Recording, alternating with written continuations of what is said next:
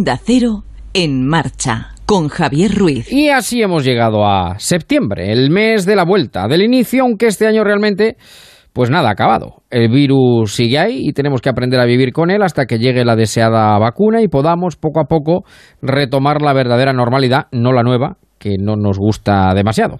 Pero el hombre es animal racional que se adapta rápido a las circunstancias, tal y como demuestra la historia. Vuelven las fusiones bancarias y el IBEX a lomos del vicepresidente, que se le ha quedado una cara de gata de Angora con pendiente verdaderamente demoledora para quien una vez fue tigre de Dalí saltando sobre los relojes del sistema.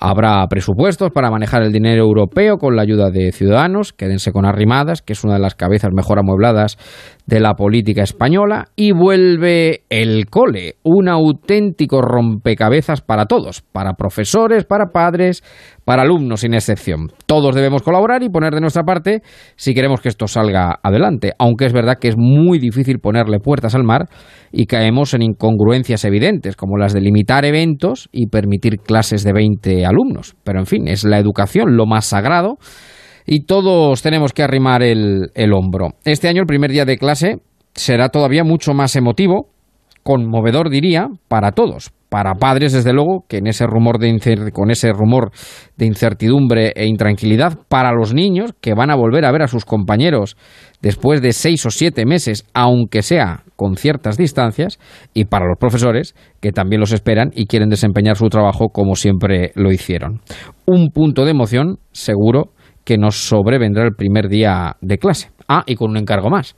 No solo que no se nos olvide el bocata, la merienda o los donuts, ahí va los donuts, ahora el grito será, ahí va la mascarilla. Pues eso, que no se nos olvide la mascarilla.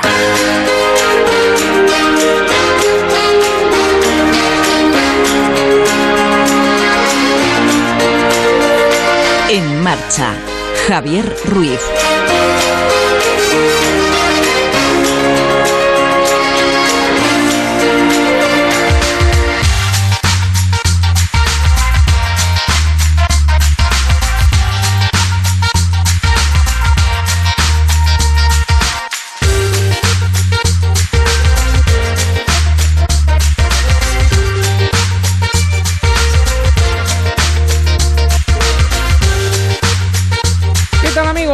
Buenas tardes, ¿cómo están? Bienvenidos cuando pasan 7 minutos de las 8 de la tarde, las 7 en Canarias, de esta tarde del sábado 5 de septiembre de 2020. Aquí estamos, poniéndonos en marcha. Ya veo por aquí a los amigos marcheros, a Germán, a Rosa, a Silvia, a Piticlin. Hay un grupo de Facebook en el cual nos pueden contactar rápidamente, que es eh, En Marcha con Javier Ruiz, grupo de oyentes y también un WhatsApp que es el 686-974-931. 686-974-931. Vamos a estar hoy juntos hasta las 10, dos horitas en marcha, en principio el último estival de la temporada, puesto que mañana ya tenemos selección, ya la tuvimos el jueves y la próxima semana pues arrancará la liga, esperemos, y con muchas ganas de compartir cosas con ustedes. Una primera hora bastante teatral, eh, verán por qué, porque vamos a hablar de nuestras luces de pandemia con Pedro Morejón, al cual voy a saludar enseguida, y de luces de Bohemia. Dos luces, porque se cumple un siglo de la publicación de una de las grandes obras del teatro en España y en el, en el mundo, diría yo. Y bueno, tendremos nuestro lobby como es habitual. Hablaremos del sexo en la tercera edad eh, con Ana María Ángel Esteban, que yo creo que hay que dedicarle más tiempo a nuestros mayores después de todo lo que hemos ido aprendiendo estos meses atrás. En fin, que tenemos mucha tela que cortar. En marcha hasta las 10. Arrancamos. En marcha. Onda Cero.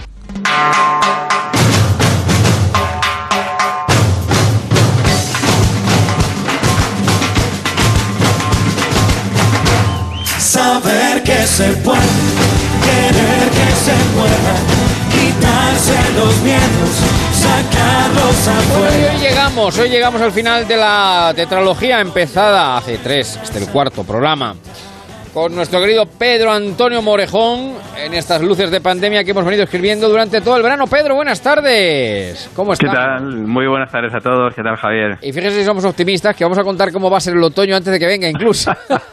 o sea, hemos contado lo que ha pasado, pero vamos a adelantarnos a lo que pueda suceder, querido amigo. Esto es lo que tiene la radio, que uno es capaz de prever el futuro, que como se sabe, el pasado ya no existe, el presente ha dejado de existir y el futuro todavía no existe. O sea que vivimos una especie de nube, pero que bueno, vamos a adentrarnos en, en esta cuarta eh, entrega de la tetralogía que es el otoño, que, bueno, dentro de nada estará ahí a la vuelta, ¿no? Pero que lo cierto es que si algo le caracteriza, efectivamente, es que todavía no sabemos cómo será. Hemos contado, todo esto viene porque la tetralogía la hemos dividido por estaciones, recuerda, empezamos contando cómo fue el invierno, el origen de la pandemia, el cenit en primavera con ese encierro confinamiento, la semana pasada, el último programa, hablamos del verano, ¿eh? Y hoy pues nos vamos a, meter de lleno en el otoño que algunos llaman caliente, que puede venir, pero vamos a ver qué pasa, ¿no, Pedro? Parece que se nos ha adelantado ese otoño caliente que todo el mundo preveía en, septiembre-octubre, pero lo cierto es que la preocupación no nos ha dejado nada, ni unos minutos de descanso. Y hemos estamos viviendo un verano complicado, complejo, de rebrotes, pero lo cierto es que indefectiblemente el otoño llegará y, en ese, y en ese ánimo de aportar pequeñas luces en esta etapa de pandemia que estamos viviendo, pues eh, es el objetivo que nos, que nos, trazamos, efectivamente. Entonces, en ese otoño desconocido, mm. ningún tipo de música te aporta más desconocimiento que la que vamos a pinchar ahora. Y es, no sé si ustedes, alguno de ustedes toca un instrumento. Eh, en, en, la etapa que yo mm, me gustó un poco más tocar jazz, eh, uno prepara siempre los principios y los finales, pero entre medias, hmm. entre medias cada uno improvisa. Esa, esa, esa, improvisación en el, es el ámbito en el que vamos a tener que vivir probablemente en los meses de otoño. Y, y el otoño de Vivaldi lo vamos a ver, lo vamos a percibir en ese formato en el que Vivaldi seguramente no pensó, pero que recoge esto que les he comentado, en la vida hay cosas que planificas y otras que te vienen dadas y tienes que improvisarlo. El otoño en una versión pues mm, muy especial que espero que les guste. A ver, a ver cómo suena ese otoño.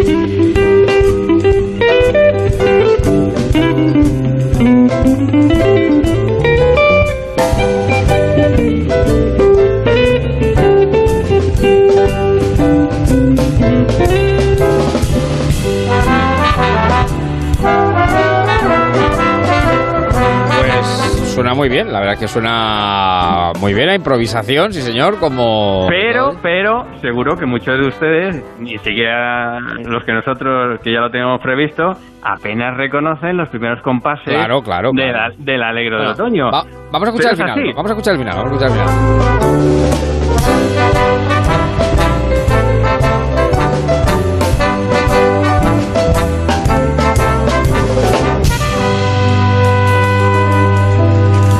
Reconocible, es reconocible, es reconocible, es reconocible, la melodía, es reconocible la melodía, pero verdad que entre media, como dices tú, bueno, pues todo, pues la magia del jazz, claro, evidentemente, sin duda alguna. bueno, pues este es el fiel reflejo de lo que probablemente vayamos a tener. Mm. Pero para esto y para tantas cosas de la vida, en que, bueno, planificamos el inicio, el inicio de unas vacaciones, la estrategia para enfrentarnos a un problema económico, un problema sanitario, pero luego hay que improvisar y hay que saber tener cintura, driblar y, todo eso, como te, como decía, como te decía, el, jazz es especialmente la música que lo que lo refleja y que exige saber reaccionar a tiempo. Pero bueno, lo cierto es que qué será, como decía la canción, qué será, será, será lo que deba ser y la vida te lo dirá, qué será, será. y ese es el otoño que nos viene. Eh, de, todos, de, todos los temas que el verano ha empezado a arrancar y que sin duda cogerán velocidad en los meses hacia Navidades, eh, ya lo mencionamos en el programa anterior, es que la vida sigue y hay tantos temas que nos preocupaban antes de que la pandemia monopolizara todos los titulares, ya han arrancado, ya se están moviendo. Y lo cierto es que no es lo mismo enfrentarte a un tema, a un problema concentrada absolutamente, que como tienes otros muchos focos que como mínimo te dispersan, aunque mm, indudablemente, probablemente requieran nuestra atención. Eso es un reto que tendremos que saber afrontar, porque en la primavera todos, todos teníamos como objetivo el, el COVID-19. Y lo cierto es que van pasando los meses y todas esas otras circunstancias que forman parte de nuestra vida y nuestras preocupaciones se están mezclando y tendremos que ser capaces de enfrentarnos a esa, ese melange, a esa combinación mm. de problemas. Y para eso, en el mundo de la economía, que es por otra parte lo que me da de comer, nos inventamos una frasecita que se llama el ceteris paribus, que es cuando hay muchos problemas en la vida, ocúpate del tuyo. Claro, claro, claro. Tú del tuyo. Sí, tú Javier tienes que conseguir que salgan buenos programas, contactar con colaboradores interesantes, encajarlo todo para que tenga una cierta línea. Pero no te ocupas de apagar incendios ni de otros asuntos muy importantes, pero que no son de tu responsabilidad. Cada uno lo suyo, efectivamente. Cada uno lo suyo. Y paso a paso. Yo creo que a veces el éxito en conseguir, o la, la fórmula para conseguir el éxito, es a veces tan sencilla tan, tan cerca de nosotros, nos preocupamos tanto de los demás, de resolver los, las cuitas del mundo. No, cada uno tiene su responsabilidad de su trabajo y si lo hace bien es una parcela que estará bien realizada y mm. deja que el otro haga la suya. Eh, mi familia, mi mujer que es médico, pues claro, se enerva de la poca colaboración que a veces observa de otros ámbitos de la sociedad hacia su trabajo. Ya. Y eso, y eso mm, perturba o, o, altera su buen, el, buen trabajo que pueden hacer en un tema que ahora mismo es clave como es el tema sanitario.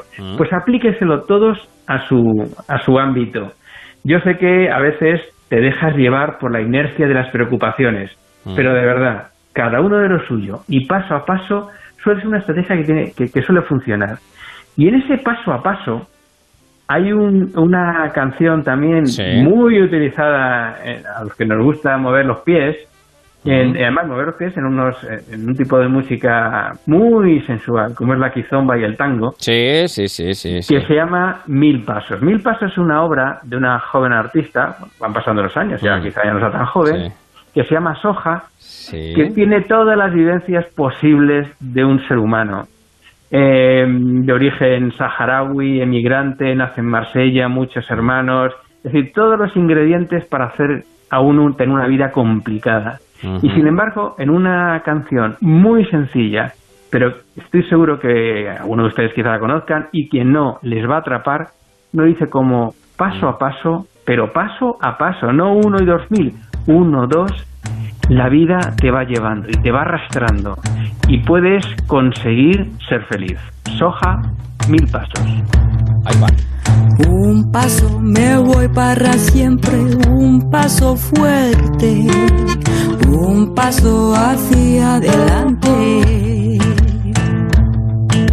Dos pasos me voy sin mirarte, tan lejos pise Dos pasos y ya te olvidé. Tres pasos ya son hacia el este, el sur, el oeste. Tres pasos creo mucho me parece. ¿Y cuando volverá? Je ne reviendrai pas. Volverá. Je suis si loin déjà. Volverás un día o jamás. ¿Y cuando volverás? J'ai fait le premier pas. Volverás. Surtout ne m'attends Cuando pas.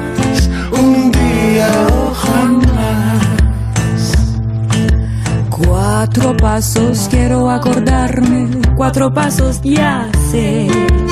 Tú me quisiste, yo te quise. Cinco pasos ya sin perderme, tanto me alejé. Cinco pasos y te perdoné. Seis pasos ya son casi siete, contar más no sé. Mil pasos y más me quedo de pie. ¿Y cuando volverás? Je ne reviendrai pas, Volverás. je suis si loin déjà. Volverás un día o jamás. ¿Y cuando volverás?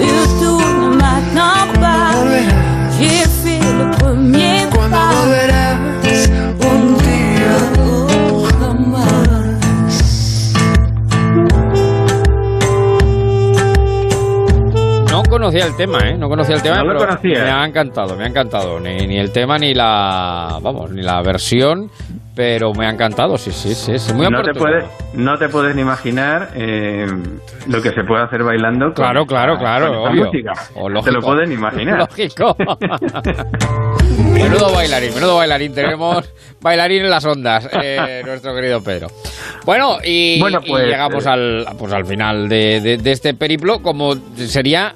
Imagino, no sé cómo lo tienes pensado, porque Pedro y yo no crean ustedes que hablamos demasiado, pero esto es un final abierto, claro, evidentemente, de una forma. Totalmente abierto. De hecho, mm, la propia soja nos dice, ¿y para dónde irás? Pues no sé, para el sur, para el este, para el oeste. La vida nunca te dice por dónde van a ir los derroteros.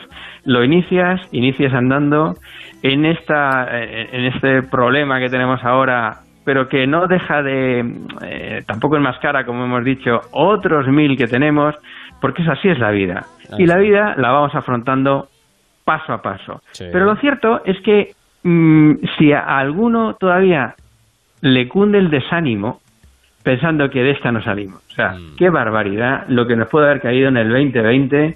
Vaya añito que no nos da tregua y que, bueno, pues ya hay agoreros que retroceden al 1918 y empiezan a poner ceros a las listas de afectados y fallecidos y, y te da un espanto, ¿no? Pero lo cierto es que eh, a veces la historia y tú, como hombre de lenguas, pues eh, probablemente la tienes más cerca que los Me gusta, ingenieros, Y sabes que me gusta mucho, sí. los ingenieros que la tenemos ahí un poco aparcada. En el, en el caso de España, que aunque la gente, yo creo que sí lo sabe, pero es el país más viejo de Europa, Sí, aunque lleva 500 años intentando autodestruirse. también, Esto es una frase histórica de, de Bismarck, eso es. que, que, bueno, pues que veía a nuestro país siempre un foco constante de conflictos del cual no podía salir nunca nada bueno, pero hay algo que siempre nos salva.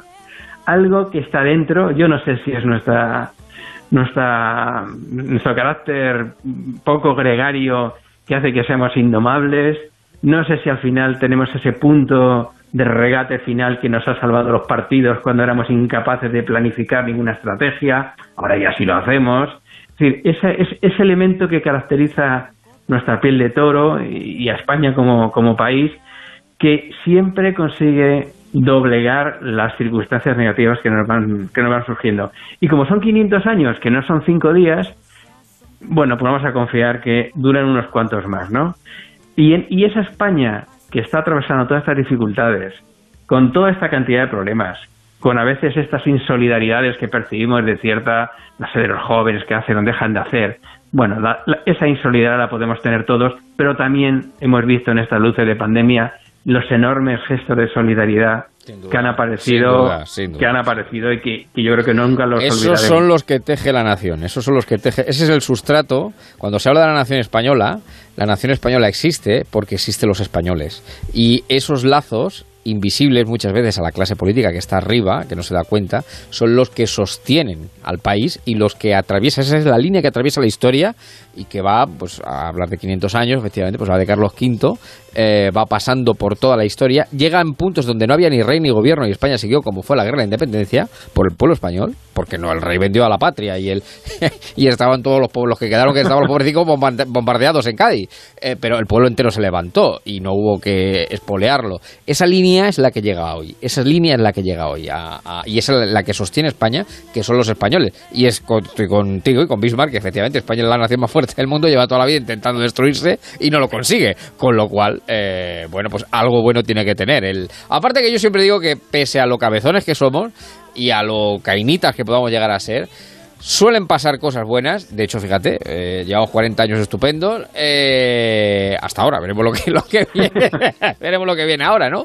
Pero siempre surge ese rayo de luz eh, y pocos sitios hay tan hermosos para vivir como España, sin duda alguna. vamos. Sin duda. Este año, aunque bueno, por la pandemia ha evitado que pues eh, esa invasión de turistas extranjeros eh, aprecien nuestros valores, pero yo siempre recuerdo los comentarios de los mm, de los jóvenes americanos que venían siempre a casa para Sí. aquello de los idiomas y siempre se sorprendían de la enorme interrelación que percibían en España entre nosotros, nuestras familias, nuestros amigos. Dice, nosotros en Estados Unidos eso no lo tenemos. Claro. Esa es la fuerza, esa matriz Sí, de, sí, de- sí. de Esos lazos, conexiones esos lazos, esos de la lazos. forma- es, es una telaraña que parece imperceptible, que alguien intenta romper por aquí. Y no se puede, no se y puede. no se No puede, no se puede. Bueno, pues nadie recoge esa sensación o esa, no sé, esa imagen de esa España llena de, pues eso, de sus luces y sus sombras, de sus problemas, de sus odios, de sus envidias, pero de sus solidaridades y sus fuerzas, como una, como una joven cantante que será siempre joven, aunque hoy tendría más de 70 años Eh. y que reflejó la España que yo creo que todos en el fondo reconocemos, llena de problemáticas, llena de complicaciones, porque somos complejos, pero sin embargo es una es un, un epicentro de, de clima, de cultura, de, de, de buenas relaciones, de gastronomía que atrae a cualquiera que viene a nuestro a nuestro país. Y me estoy refiriendo a Cecilia, que nos abandonó hace muchísimos años, pero que yo creo que para siempre es esa joven Cecilia que pintó la España que yo todavía reconozco y que me gustaría que heredaran, que heredara mi hija y que heredaran nuestros hijos. Cecilia y mi querida España es el mensaje final de optimismo después de una larga pandemia y lo que vendrá, pero que sin embargo no creo que afecte a la España alegre, jovial, llena de valores que todos queremos dar a nuestra siguiente generación. Mi querida España.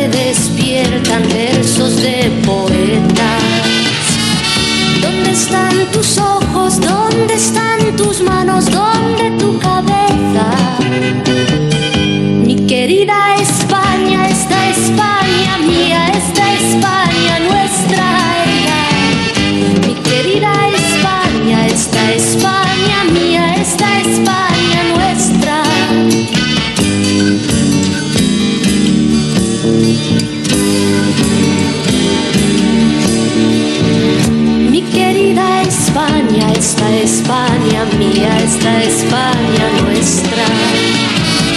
De las alas quietas, de las vendas negras sobre carne abierta. ¿Quién pasó tu hambre? ¿Quién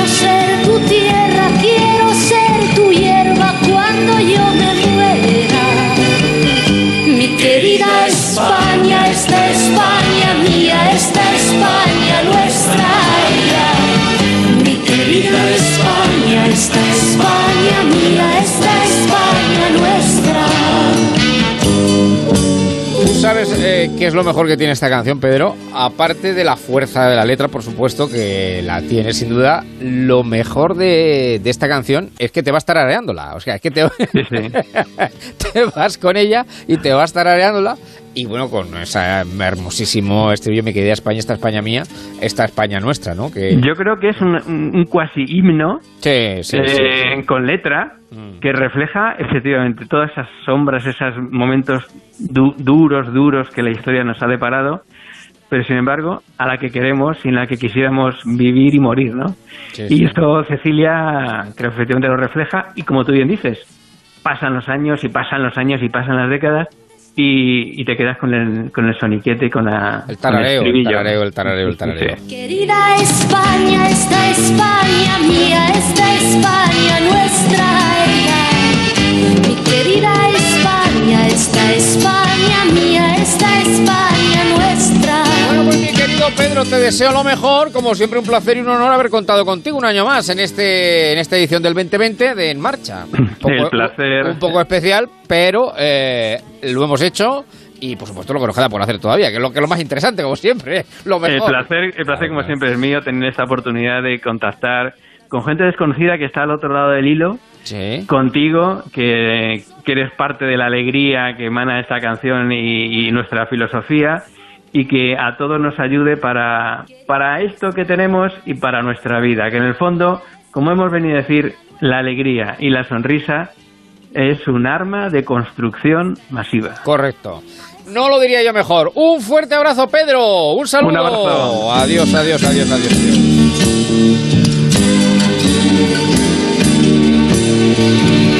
Mi querida España, esta España mía, esta España.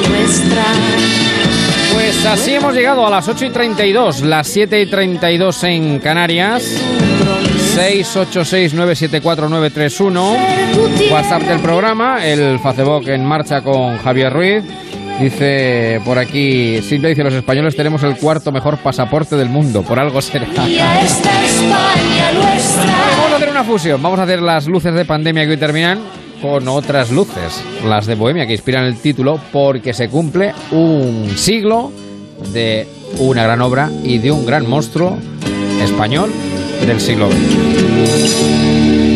Ponte en marcha con Javier Ruiz.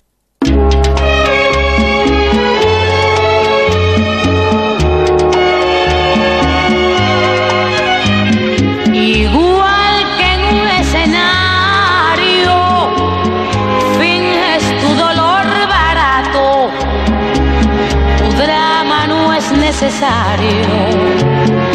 Ya conozco ese teatro, mintiendo, que bien te queda el papel. Pues eh, en este último balcón de la historia del verano eh, vamos a ponernos a calzarnos el coturno, como decían los griegos. Yo confiaba ciegamente Vamos a invocar a las musas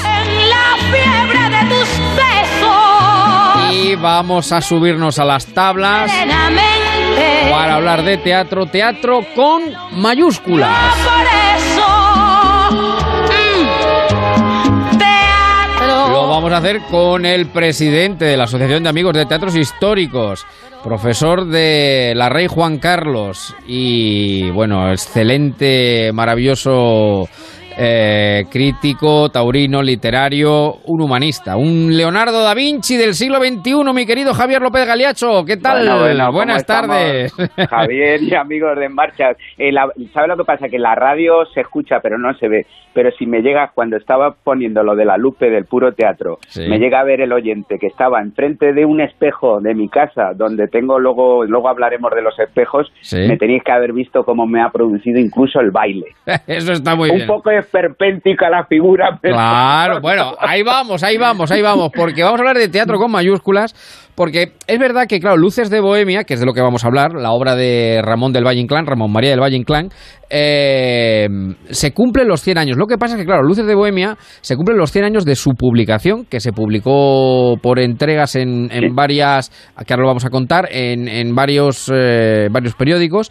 De manera definitiva, no se publica hasta el 24, pero la primera publicación es del año 1920, con lo cual se cumplen ahora los 100 años, y realmente no se estrena hasta el, bueno, luego mucho más tarde, eh, El 70. el 70 y pico, efectivamente, efectivamente. Pero yo le dije a Galeacho, además, como me dio la oportunidad, dice, eh, Javier, eliges tú el tema, digo, Galeacho, está pasando muy desapercibido esto de Luces de Bohemia, y Valle Inclán es uno de los más grandes que tenemos en nuestra historia de la literatura, desde mi humilde punto de vista, claro.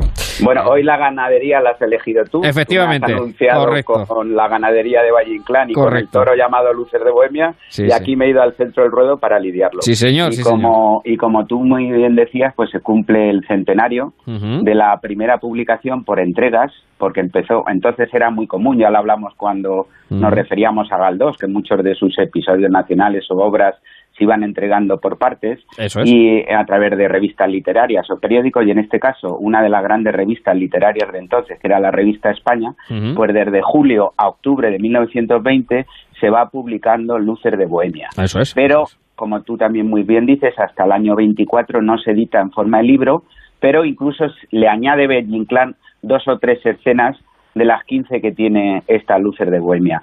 Es cierto que tardó muchísimo tiempo en, en estrenarse, casi 43 años. ¿Por qué? Porque el primer estreno no tiene lugar en España como obra teatral, sino en París. Ajá, en. París, sí. Esto no se sabe a veces, pero el primer estreno de Luces de Bohemia fue en París. Y luego en el año 70, un grandísimo director de teatro, un grandísimo productor como era José Tamayo, la Hombre, estrena primero en Valencia hombre. con Rodero, pero cuando viene a su Teatro Bellas Artes de la calle Márquez de Riera, aquí en Madrid, que ha sido siempre el teatro de Tamayo, hoy en día lo dirige otro amigo común que es Jesús Cimarro, Sí. pues ahí la estrena con otro enorme actor del teatro español que es don Carlos Lemos, Sí, ni más ni menos. Sí, y luego sí que es cierto que con Luis Pascual ha habido también con un eh, Carlos Ballesteros eh, haciendo de Max Estella y de Don Latino Manuel de Blas. Y bueno, pues recientemente en el 2018 en el Centro Valle Inclán se estrenó también o se reestrenó con la dirección de Alfredo Sanzol. Pero es una obra, querido Javier y amigos de En Marcha, muy difícil de representar, Sí. porque estamos hablando de más de 50 eh, personajes en 15 escenas, eh, con, eh, con una literatura, luego hablaremos de su estilo, muy de la época, porque no deja de ser una revista trágica. Entonces estaba de moda pues hacer las zarzuelas, el género chico, el sainete, donde se literalizaba lo que era la, la actualidad. Y aquí en lo que es esas 12 horas que van desde el mediodía hasta la madrugada donde muere Max Estella al lado de Don Latino, pues ahí van pasando muchísimos personajes que hacen eh, fiel realidad de lo que estaba aconteciendo en España. Políticos como Antonio Maura, eh, literatos como Rubén Darío, incluso el propio Marqués de Bradomín, que sabemos que era otro personaje del Él, mismo de Valle Valle Inclán. Inclán, sí, sí. Eh, sale a relucir porque estaba recién muerto Joselito, el torero, las coplas, el espartero, eh, bueno, y qué decir de todo ese epígano del Parnaso romántico, que son todos los que la acompañan en la buñolería moderna, la actual chocolatería hoy de San Ginés. Pero si quieres, bueno, pues nos vamos adentrando en esta luz claro, de Bohemia. Claro, bueno, hablamos de Valle si quieres, de, de lo que supone Sí. su obra, eh, que yo creo que, no sé si coincides conmigo, yo creo que es uno de los grandes, grandísimos escritores eh, de la nuestra literatura, de la literatura española. Yo creo que es uno de los que mejor han envejecido, porque mm, con esa visión eh, grotesca, esperpéntica, a veces muy gallega de la realidad, sobrevivido en el tiempo, otros se han quedado atrás. Pero él, eh, cada vez que se anuncia una de sus obras, Tirano Banderas, Divina Palabras, el retablo de la lujuria, el amor y la muerte eh, se representa, pues eh, tiene un público joven Sí. que le sigue, eh, ha sido muy adaptado. Recientemente se han publicado todas sus obras completas. Sí. Ha sido llevado también al cine, por ejemplo, este Lucer de Bohemia en una eh, versión de Mario Camus fue llevada a la televisión al cine con un inconmensurable Paco Raval en Don Latino, con un Manuel Galeana de secretario de Don Paco, con Don Paco con Fernando González. Eh, bueno, ha sido siempre muy ¿Quieres- querido, muy representado. ¿Quieres que escuchemos precisamente esas voces a don Francisco Raval, a Fernán Que- Gómez y a un que- jovencísimo Manuel Alcántara? Que, que, que se, Manuel Galeana, que se, Ma- pongan perdón, de, Manuel Galeana, que, sí. que se pongan de pie los oyentes. Venga. Adiós, maestro. No me ponga usted la mano encima. El señor ministro no sabe nada de todo esto. Lo sabrá por mí.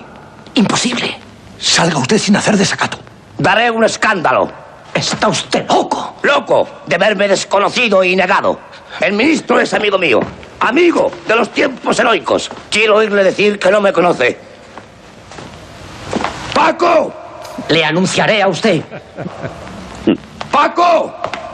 ¡Paco! Soy un espectro del pasado.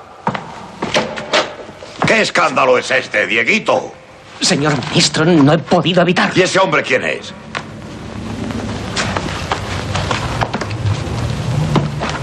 No me reconoces, Paco. Tanto me ha cambiado la vida. Soy Máximo Estrella. Válgame Dios. ¿Y cómo no se te ha ocurrido venir a verme antes de ahora?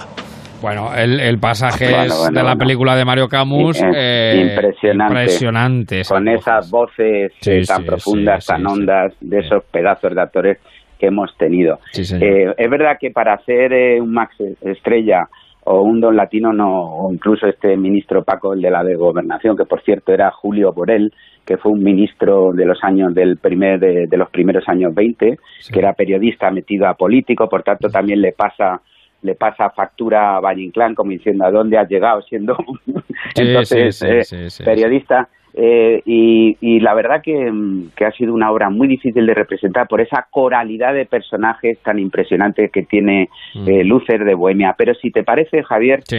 y amigos de, de Marcha, podíamos hablar un poco de, de qué va la o de qué va este Lúcer El de Bohemia. argumento, el argumento de Lúcer de eh, Bohemia. El argumento. Pero me vas a permitir antes que diga que estamos ante la obra maestra del esperpento. El esperpento es un estilo que crea Valle Inclán, sobre todo porque él decía, tiene una cosa que a mí me encanta, que dice que en, en el mundo podemos eh, ponernos de tres maneras. De rodillas, entonces vemos héroes, de pie, entonces vemos la realidad, o en plano superior, que en ese caso transformamos a los dioses en sainete.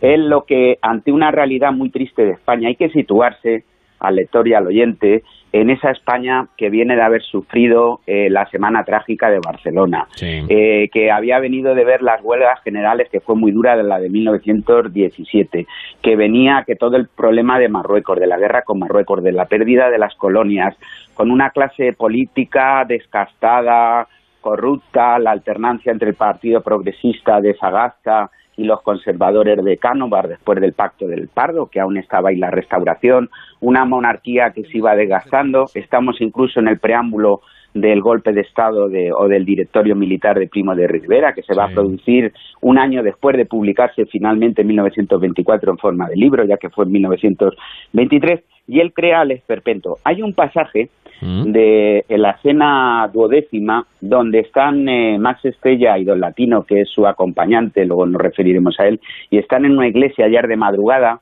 quedan pocas horas para que él fallezca después de esa noche de farra, y eh, se van a, a esta iglesia y en un momento determinado él eh, convoca a los, al- a los personajes trágicos de la vida española delante del espejo cóncavo que existe en el Callejón del Gato. Es una, un, un lugar en Madrid que va desde la calle La Cruz a Núñez de Arce, muy cerca de los Gabrieles, del Villarrosa, y hay, actualmente podemos ver estos espejos. Ahí hay una conocida taberna de patatas bravas, Sí. y que eh, conserva eh, una reproducción de esos espejos cóncavos que durante mucho tiempo estuvieron ahí y el madrileño se paseaba para reírse. Tú recordarás, Javier, en aquellas atracciones que iban a La Mancha, que llegaba a veces la atracción del laberinto de los espejos. claro, ¿eh? claro, Donde claro, pagábamos, donde pagábamos un duro 15 pesetas, 25 pesetas y entrábamos para vernos deformes o bien o bien achatados a través del espejo cóncavo o bien alargados a través del espejo convexo. Bueno, pues él lo que hace es que pasa a los personajes de España deformándolos hasta convertirlo en una tragedia grotesca a través de estos espejos. Y esta es la razón de ser de Lúcer de Bohemia, que es muy triste, que es un drama, que es una revista trágica. ¿Por qué? Porque estamos ante un bohemio que está, eh, está basado en la vida real de un amigo íntimo de Valle, que le dio mucha pena que muriera, hay que recordar que era ese mundo de las letras donde no se cobraba, donde te pasabas por la noche entre la fritanga de una buñolería, un café, los espejos, pegando sablazos. Tú y yo también hemos conocido gente que se te acercaba. Yo del mundo taurino recuerdo algún personaje que se me acercaba para pegarme el sablazo, es decir, para que le diera, a ver, Galiacho, dame 100 pesetas, a ver si me puedes ayudar, ¿no? bueno, pues eh, ese era Max Estella, que había sido una una figura que mal, más que Max Estrella era mala estrella, porque su vida había sido un desastre.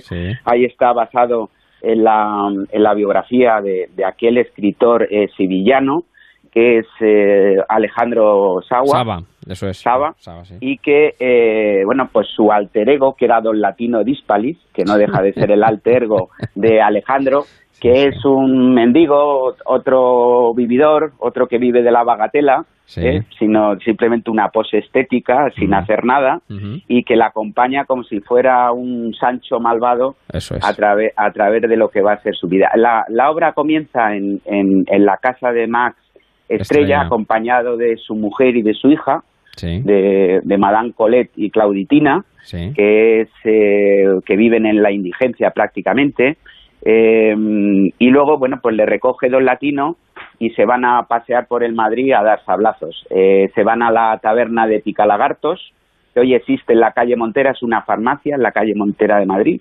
Allí en Picalagartos, eh, entre borrachos, el que le dice cráneo, cráneo privilegiado, ¿eh? Eh, eh, la, la pisa bien, todos esos personajes desheredados, porque al final es como si fuera un sermón de la montaña, donde se reúnen, donde se reúnen, va a llevar, Valle Inclán va reuniendo a todos los desheredados de, de la época, se los lleva ahí. Luego se van a la buñolería moderna, que es el pasaje actual de San Ginés, al lado del Joy Eslava, del Teatro Eslava, donde seguramente muchos oyentes cuando han venido a Madrid o son de Madrid pues han, tomado su chocolate con churros. ¿eh?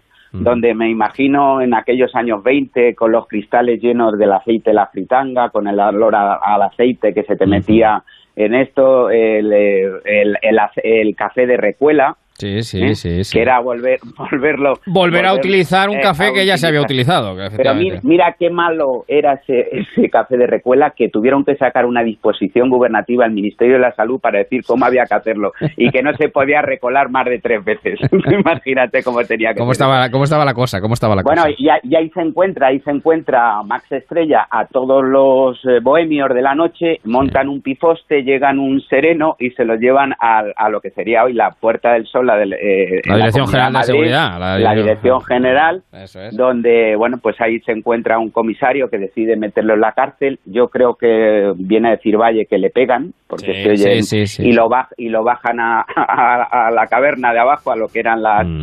eh, las dependencias de, la cárcel de, este Ministerio de Gobernación, actual Puerta del mm, Sol, y ahí conoce a un preso catalán, mm. que entonces eran los anarquistas, eh, ya sabemos las ideas de, de Valle que fueron a veces muy incoherentes, porque estuvo como anidando en el movimiento anarquista, revolucionario, izquierdista, luego incluso ya se hizo se hizo más conservador. Bueno, hasta, car, listón en un momento determinado.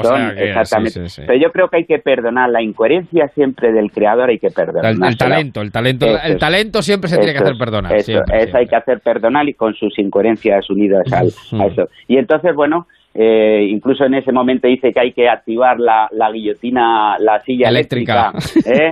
contra, contra todos los burgueses empresarios, etcétera. bueno, y luego sus amigos se van, a, ya hace aquí la crítica al periodismo oficial que vive de la prebenda, de, de, lo que es eh, la política, entonces se van a ver al director del periódico, a don Filiberto, donde había escrito Max Estrella para que hable con el ministerio, el ministro de la Gobernación, que era un antiguo compañero más estrella y que lo saquen. Mm. Y en ese momento, pues con esa llamada mandan llamar el ministro de la Gobernación, que es lo que tú has puesto, Eso es. eh, le llama a Paco, como le rebaja completamente, pero incluso el propio Valle cuando aparece en esas acotaciones que yo recomiendo al lector que se las lea antes de entrar en cada escena, que son maravillosas, llenas de literatura y de poesía, Sí. donde dice que aparece este ministro con la bragueta bajada. Exacto, exacto, exacto. Y así aparece Fernán Gómez en la, en la escena que Eso hemos es, escuchado eso anteriormente. eso Eso es. Y, y, y hay en, en ese momento, fíjate, le pide un sablazo, Sí. que es un poco también las contradicciones y la hipocresía de estos personajes,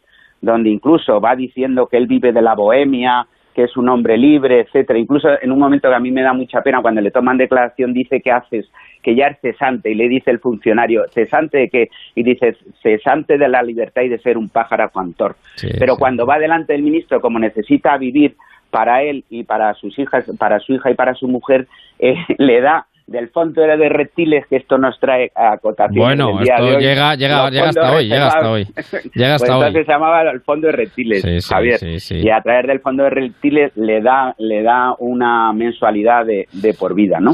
Eh, de ahí salen, se van a, se van a la, como te he comentado antes, a, a esa iglesia donde él hace Sí. una, una crítica del esperpento, se agarra al esperpento para ver la realidad. Y luego hay un pasaje que a mí me emociona, que serían las verjas actuales de lo que sería el jardín botánico, Sí. donde se apostaban eh, viejas o jóvenes prostitutas Mm. que por un café con churros o por una peseta a la cama, Sí. pues eh, pues se relacionaban sexualmente sí. Con, con, con los con los clientes pero está lleno de lirismo porque incluso como él es ciego Max Estrella es ciego pues eh, le va tocando la cara no quiere pasar de la cara porque se da cuenta que la prostituta Ah. es una es una chica joven tú fíjate con qué literatura dice no hace ni tres años que me ha venido el nuncio no hace falta decir más No más, o sea, efectivamente. ¿eh? Claro, claro. Pero claro, tú fíjate con qué, porque hay otra cosa en esto de Lúcer de Bohemia, Javier, que es que al final se incorpora el lenguaje popular del Madrid de los años 20, Claro. que muchos de ellos venía de cómo se hablaba y lo vemos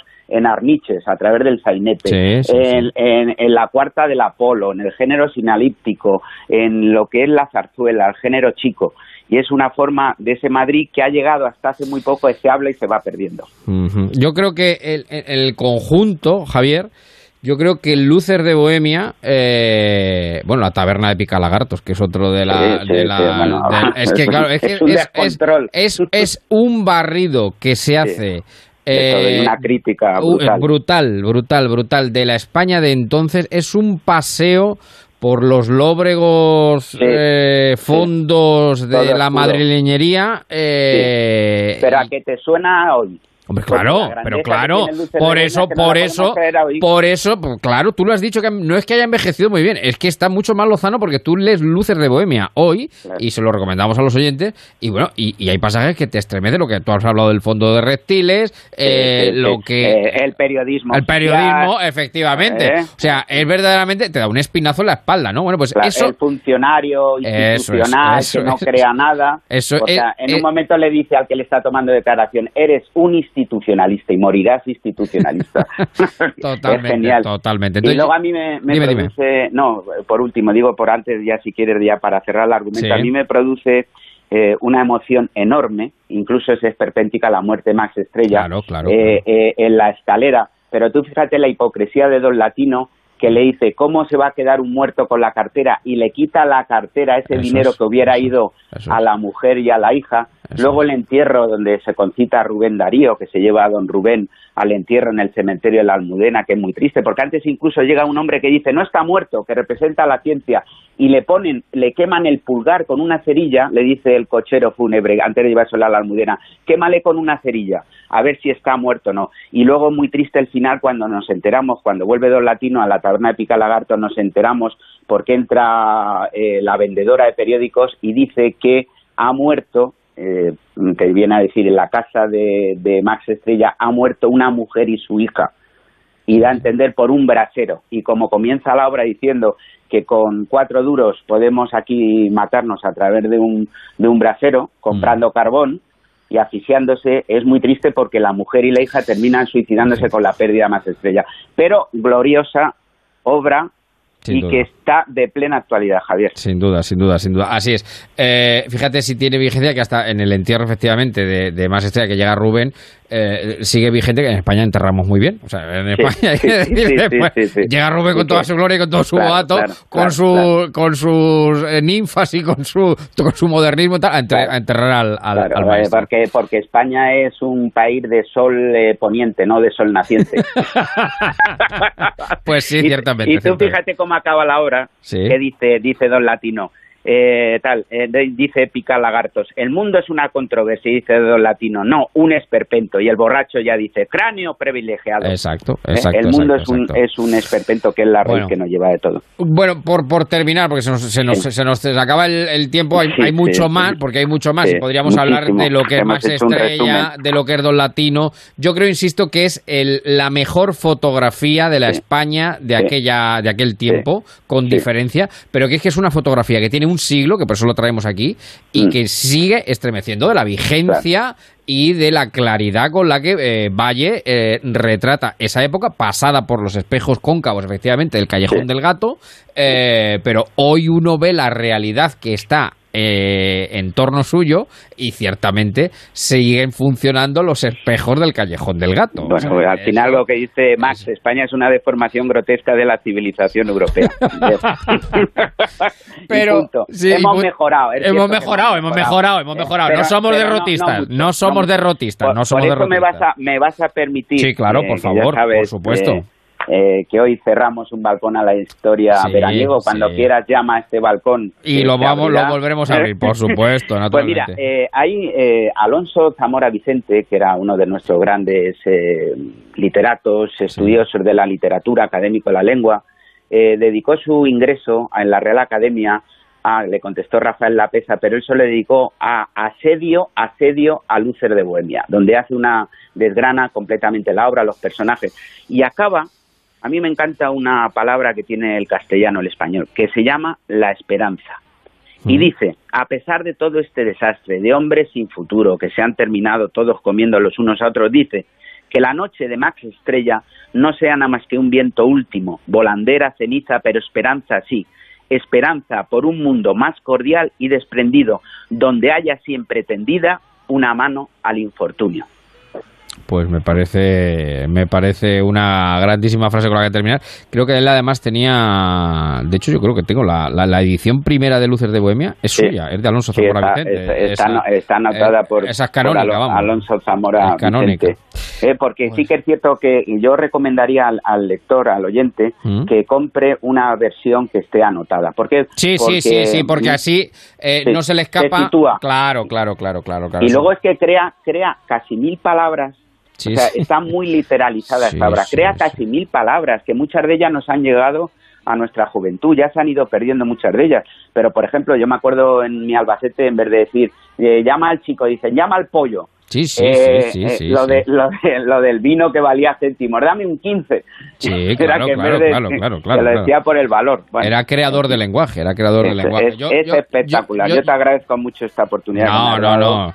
Eh, el, el agradecimiento, sobre todo, espero que sea eh, de los oyentes por descubrir. Sie- siempre hemos intentado eh, la cultura divulgarla, es decir, eh, Sí. hacerla accesible. Yo creo que Luces de Bohemia es bastante accesible, estoy de acuerdo con Javier, que si la leen, cójanse una edición anotada, porque, Sí. porque se pueden escapar cosas y porque a lo mejor hay pues eso, palabras o términos que eh, se pueden escapar, pero de verdad que es un fiel retrato. Claro, eh, y, co- y, y no de- deja de ser, como he dicho, una revista trágica, donde Sin aparecen duda, muchos duda. personajes que hay que colocar en su tiempo y, Y- que hoy en día muchos se han olvidado. Y, yo siempre, y, y yo acabo con esto, en fin, en, en- en este, en esto de, bueno, de la literatura y, de- y sobre todo la visión de España también y, y, y la forma de escribir, que al fin y al cabo nos gusta, nos gusta, la- nos gusta leer, nos gusta escribir. Eh, yo creo que hay una línea que va de Quevedo, pasa por Larra, eh, llega a Valle Inclán, incluso creo que alcanza y termina en Umbral de momento, de momento, de una línea de escribir, una manera de escribir y de ver España que creo que es interesantísima. Y Sí. por eso queríamos Y eso eh, es muy genuino nuestro, eso Sí, nadie ha sí, podido. sí. No, no, no, eso, muy es español 100%. Español, Español entonces- 100%. y Que son las tomarse- que tiene. Sí, claro, sí, y hay sí. que pasear, hay que pasear por ese callejón de- del gato, Sin duda, sin eh, duda. que eso no puede ir un extranjero y entenderlo. Ahí No, hay no, que pasar no. como español. Efectivamente, y si acaso, explicárselo al que venga de fuera. tal Eso es, eso es. Bueno, Y pues, pues eh, nada. un placer, Eh, querido Galeacho. Antes eh, de que cierre la, la ventana del dime, balcón, dime, dime, dime. simplemente es eso, en estos tiempos que están nada más que llegando malas noticias, esperanza, esa es la palabra clave del español, Sí, señor. esperanza, futuro y abrazarnos todos dentro del infortunio, la fraternidad siempre. Pues con eso nos vamos a quedar. Querido Javier López Galeacho, ha sido un placer y un lujo contar Igualmente. contigo. Contar contigo volveremos, las- volveremos, como MacArthur, volveremos. volveremos, volveremos. Un fuerte abrazo, querido Javier. Un saludo. Grandísimo a todos y a la audiencia. Gracias. Un abrazo. Adiós. Recuerdo tu simulacro. Perdona que no te crea. Me parece que es teatro. Perdona que no te crea. Lo tuyo es puro teatro. Ponte en marcha con Onda Cero y Javier Ruiz. Son las 9 de la noche, las 8 en la comunidad canaria.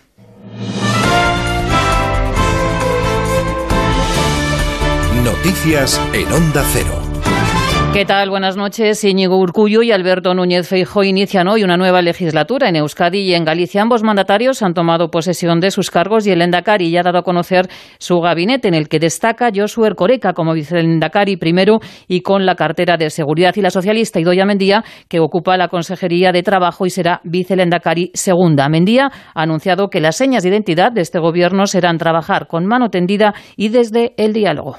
Es un gobierno que tiene la mano tendida al diálogo, que tiene la fortaleza de la mayoría parlamentaria, pero que tiene la vocación del diálogo con todos y con todas, con todas las instituciones y con todos los partidos políticos y con los agentes sociales y económicos. Creo que no sobra ninguna idea y entre todos podemos tratar de acertar en las políticas adecuadas que tenemos que sacar adelante en todos los campos. En la toma de posesión de Urcullu, la tercera que, que ha hecho ha estado en representación del Gobierno, el ministro del Interior, Fernando Grande Marlasca, que ha puesto el ejemplo del Gobierno que se ha formado en Euskadi como modelo a seguir. Marlasca también ha hecho un llamamiento al acuerdo para que se puedan aprobar unos presupuestos generales del Estado cuanto antes. y ojalá el conjunto de las fuerzas políticas en España y a la mayor brevedad posible eh, seamos capaces de ponernos de acuerdo, de generar unos presupuestos, unos presupuestos mirando a esa reconstrucción social, económica, financiera y mirando a esas posibilidades reales de transformación, de transformación en todos los ámbitos que nos hagan a todos más fuertes. En Galicia, Alberto Núñez Feijóo ha hecho un llamamiento a la moderación política. Ha subrayado que cuando se abandona la moderación y la estabilidad se pierde la sintonía entre las instituciones y los ciudadanos. Sus palabras las ha escuchado el presidente del Partido Popular, Pablo Casado, que ha puesto a Feijóo como referencia de buena gestión. El proyecto que ha presentado es un proyecto abierto, transversal y útil para los ciudadanos. Así que enhorabuena eh, al Partido Popular de Galicia, Alberto Núñez Fijó, si se me permite también enhorabuena a todos los gallegos porque estoy convencido de que este gobierno va a volver a ser muy positivo para todos sus intereses. La ministra de Educación, Isabel Cela, ha mandado un mensaje de tranquilidad a los padres ante la vuelta al cole. En declaraciones a Radio Nacional, la ministra ha dicho que las aulas son un espacio seguro para los alumnos y ha animado a los padres a que lleven a sus hijos al colegio. El proyecto que ha presentado es un proyecto abierto, transversal y útil para los ciudadanos. Así que enhorabuena eh, al Partido Popular de Galicia, a Alberto Núñez Fijó, si se me permite también enhorabuena a todos los gallegos porque estoy convencido de que este gobierno va a volver a ser muy positivo para todos sus intereses. Escuchábamos al presidente del Partido Popular, Pablo Casado, que elogiaba la gestión de Alberto Núñez Feijóo al frente de la Junta de Galicia. Pero también le estábamos contando que la ministra de Educación, Isabel Cela, animaba a los padres a llevar a los niños al colegio. El colegio tiene su propia vida. El colegio es su propio cosmos y tiene su propia vida. Mientras no haya una transmisión descontrolada que obviamente son las autoridades, corresponde a las autoridades Sí. sanitarias determinar, el, el colegio tiene que seguir abierto. Que lleven con confianza a sus hijos e hijas a los centros educativos, porque eh, los niños tienen que aprender a convivir con sus iguales. Cientos de docentes han participado en Madrid en una manifestación para pedir una vuelta segura a las aulas que sea de forma presencial al 100% con lemas como rescatar a la educación pública y gritos de Ayuso dimisión. En esta marcha ha participado la portavoz de Podemos en Madrid, Isa Serra, que ha denunciado la mala gestión de la presidenta de la comunidad en materia educativa. De las medidas que anunció Isabel Díaz Ayuso, la contratación de 11.000 eh, profesores y la habilitación de espacios para permitir que hubiese ratios de 20 personas no se están poniendo en marcha. De hecho, esta semana bueno, hemos visto el caos que se ha generado con las aglomeraciones de las colas del personal docente y no docente para hacerse los test serológicos. Hoy mismo estamos viendo cómo eh, a las personas que dieron positivo les están haciendo volver a hacer esas colas para las PCR. Y bueno, en general se está viendo la situación de desastre que está generando el gobierno, ya digo, de Isabel Díaz Ayuso. Momento ya para repasar la actualidad del deporte. Miguel Ángel Cordero, buenas noches. Buenas. Eh, desde tres partidos en directo de la Liga de las Naciones, Dinamarca 0, Bélgica 1, Portugal Croacia con empate a cero y Suecia-Francia sin goles hasta el momento. Mañana es el turno de España frente a la Ucrania de Shevchenko a las nueve menos cuarto. Podrán seguirlos de las ocho en Radio Estadio. En Fórmula 1, Carlos Sainz partirá mañana desde la tercera posición en el circuito de Monza. La pole ha sido para Hamilton, seguido de su compañero Bottas. Octava, octava etapa del Tour de Francia con victoria para el francés Nance Peters en la primera etapa que pasa por los Pirineos en esta edición. Mikel Landa recuperó la mala jornada de ayer y entró en meta con los favoritos de la general y Carlos Verona fue tercero. En el abierto de Estados Unidos está jugando Bautista contra Pospisil y gana por el momento 2 a 1 en sets. Y por cierto, un apunte de última hora, Adama Traoré abandona nuevamente la concentración de la selección española por recomendación de la UEFA, pese a no suponer riesgo de contagio al poseer anticuerpos eh, eh, positivos. Pues con ese positivo que ha vuelto a dar el jugador de la selección española, dejamos aquí la información por un momento y volvemos a las 10 de la noche. Recuerden que también lo actualizamos todas las noticias en nuestra página web ondacero.es. Los fines de semana nos adentramos en lo desconocido, desvelamos misterios de la historia, aportamos nuevos datos y teorías, temas interesantes a debate y entrevistas con expertos. La Rosa de los Vientos, misterio e historia con Bruno Cardeñosa. Este fin de semana, sábado y domingo a la una de la madrugada. Te mereces esta radio. Onda Cero, tu radio. En Onda Cero, en marcha con Javier Ruiz.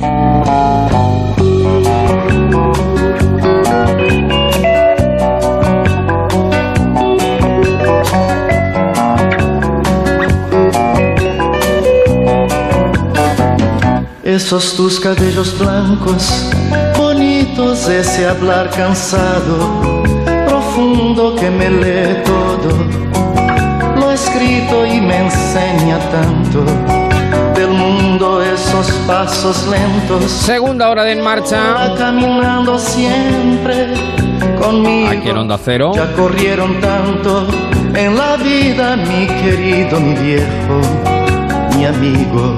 Hasta las 10. Esa vida llena de historias y de arrugas marcadas.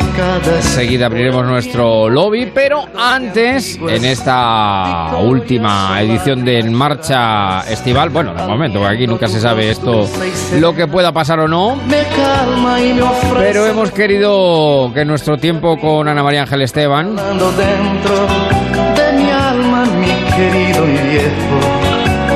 nuestra psicóloga clínica, nuestra sexóloga, sea para, para hablar de la sexualidad en la tercera edad, con los mayores. En fin, en este tiempo en el que pues los mayores parece que algunos se han dado cuenta que estaban ahí, por desgracia, porque los hemos arrinconado, porque, bueno, ya cuando se cumplen ciertos años, la fealdad, la enfermedad no formaba parte de esta sociedad de la opulencia que el coronavirus ha puesto en su sitio. Pues es una cura de humildad para todos. Una sociedad que vive de espaldas a sus mayores está condenada a repetir fracasos, errores y desde luego vivir en el ensimismamiento. Yo Y por eso queremos dedicar, este año hay que dedicarle tiempo a nuestros mayores, darles el micrófono, que hablen y nosotros escucharlos, frente a lo que yo siento, porque son los que más saben. mirando tus cabellos tan bonitos, abro el corazón y digo, mi querido y viejo, por eso hoy queríamos dedicarles estos minutos también a la sexualidad, porque puede ser hermosísima también con los años. Mi querida Ana María Ángel Esteban, ¿cómo te va la vida? Buenas noches ya, ¿cómo estás? Buenas noches, Javier, para porque se me ha puesto un nudito ahora mismo. Claro, o sea, mira, entre esa, esa música tan bonita, entre esas palabras tuyas tan bonitas, pues ya hemos dicho todo. Y entre mi sensibilidad y mis emociones ahora mismo que estoy sintiendo y no se ven, pues es que pues es que, es que queremos hablar de los mayores, queremos hablar de nuestros mayores porque, bueno, hemos hablado de muchas cosas en este verano, bueno, y a lo largo del, del año. Eh, la sexualidad, la psicología da para mucho, pero le dije, Ana, antes de terminar este verano, vamos a dedicar unos minutos a, nuestros mayores, porque también la sexualidad en el otoño de la vida puede ser eh, muy hermosa, maravillosa. Es una, una sexualidad, el amor, yo digo que es, eh, lo, describe muy bien García Márquez en El amor en los tiempos del cólera. Eh, esa sexualidad o esa sensualidad mucho más calma, mucho más tranquila, de la caricia, de la mirada, de. Bueno, también del deseo, ¿por qué no? Naturalmente, por supuesto. Pero digamos que mucho más madura, y, y, que la vida sexual de una persona no se acaba hasta que se muere realmente, Ana, creo yo, no sé, ¿cómo lo ves tú? Sí, porque ahora, fíjate, la sexualidad ahora en este momento de la vida eh, básicamente eh, tiene que estar eh, basada en el amor. Y, eso es lo que va a hacer que sea bonita o que sea menos bonita. Porque en parejas que, por ejemplo, ya, ya llevan mucho tiempo, que tienen mucha monotonía a este nivel, pues es una pena, como te comentaba antes, que bueno, que dedican casi cinco minutos a no perder de vista el aspecto sexual pero que lo basan eh, en, en, el tema físico, en, en, una masturbación fría, en una satisfacción casi egoísta de uno mismo. Entonces, eso en, en parejas que ya no se llevan demasiado bien, que tienen mucha monotonía, pero existen las otras en las que la sexualidad es tan, tan, tan bonita, eh, tan, con tanta sensibilidad y, y, en las que yo siempre hago hincapié en, en esta fase de, de la vida en, que se comete, se comete el error de, asociar siempre la sexualidad al acto sexual y, a, incluir el coito. Y no es eso, eh, no es eso la sexualidad. Y aquí en la tercera edad no es precisamente mm, la edad la que está limitando la sexualidad, sino la salud, como tú bien decías antes, e incluso los esquemas que se tengan sobre el sexo, porque claro, estamos hablando de personas mayores que están manteniendo esquemas de hace muchísimo tiempo cuando la educación era eh, más estricta, más que tenía que ver mm, con, esquemas religiosos, quizá también. Entonces, eso lo han seguido manteniendo a lo largo del tiempo y quizá un poco la sexualidad se ve ahora un poquito más limitada porque si lo atribuían o si lo asociaban a, ciertos aspectos físicos, ciertas posturas, pues ahora claro que la limitación física no se puede llevar a cabo, claro.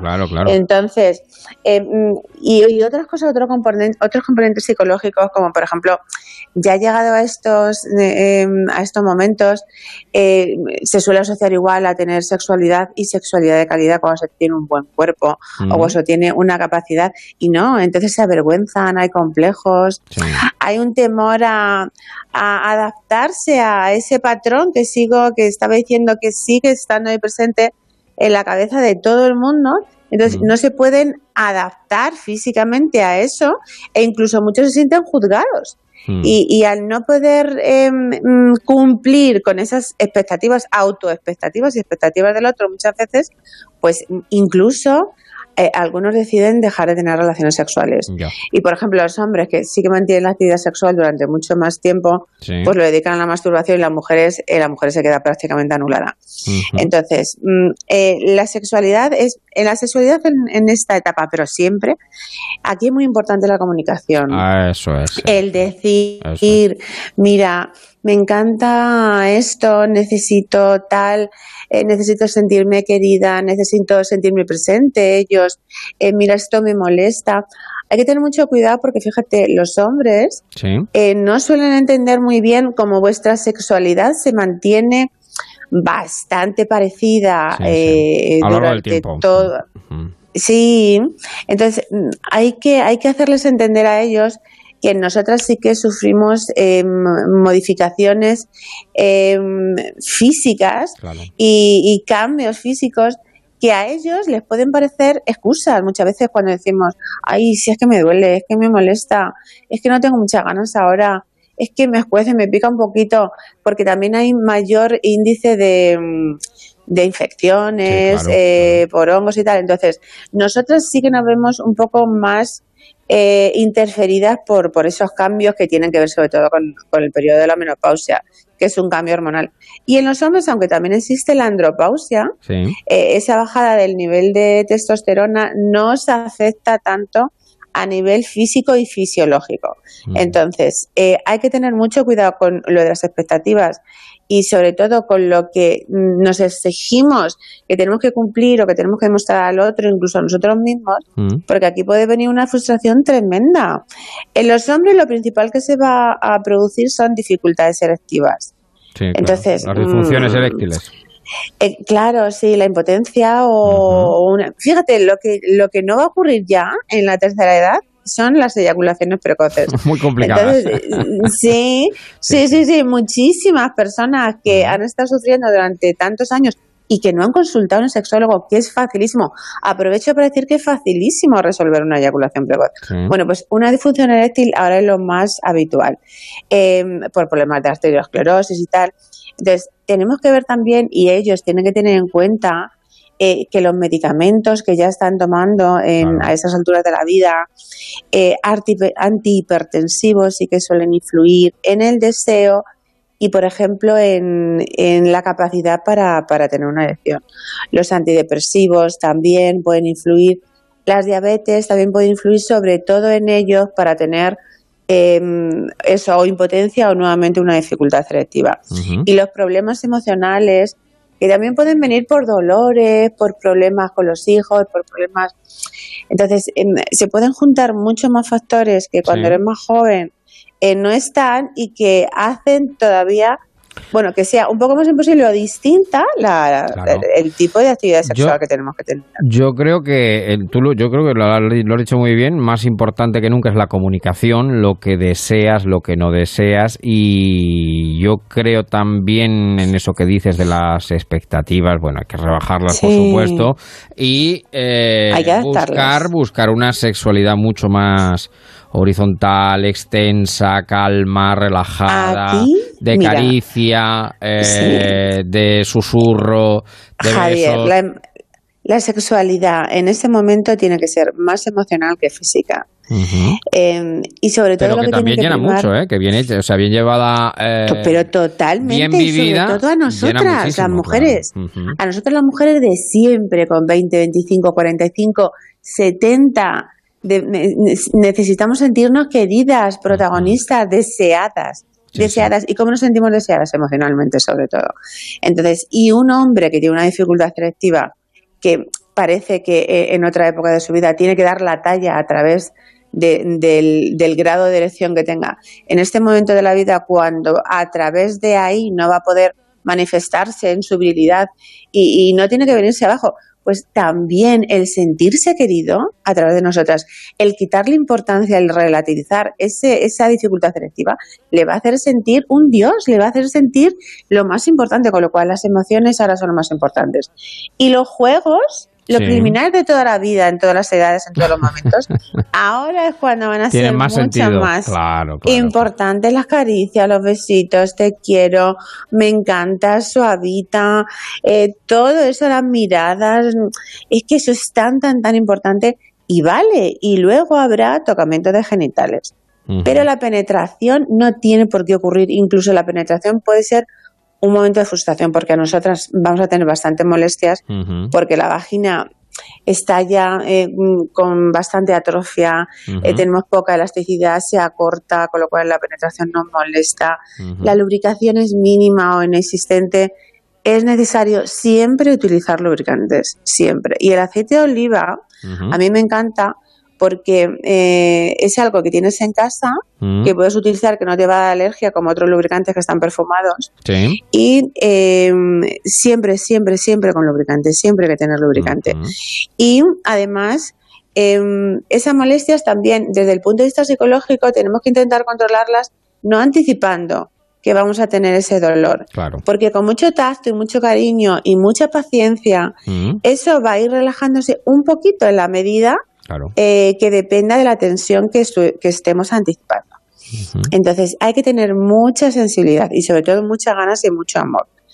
Entonces, eh, lo que estábamos diciendo de la comunicación es importante. Ah, y hay personas que, bueno, que en esta etapa de la vida han tenido ya algún problema cardíaco, han tenido un infarto, Sí. suelen tener mucho miedo a tener relaciones sexuales y no, no tienen por qué tener miedo, eh, porque em, el movimiento, el ejercicio aeróbico, hombre, tampoco van a hacer un Mm. Claro, claro, el, eh, el salto que no- mortal, el salto mortal, claro. claro. claro que no les permite su Mm. condición física.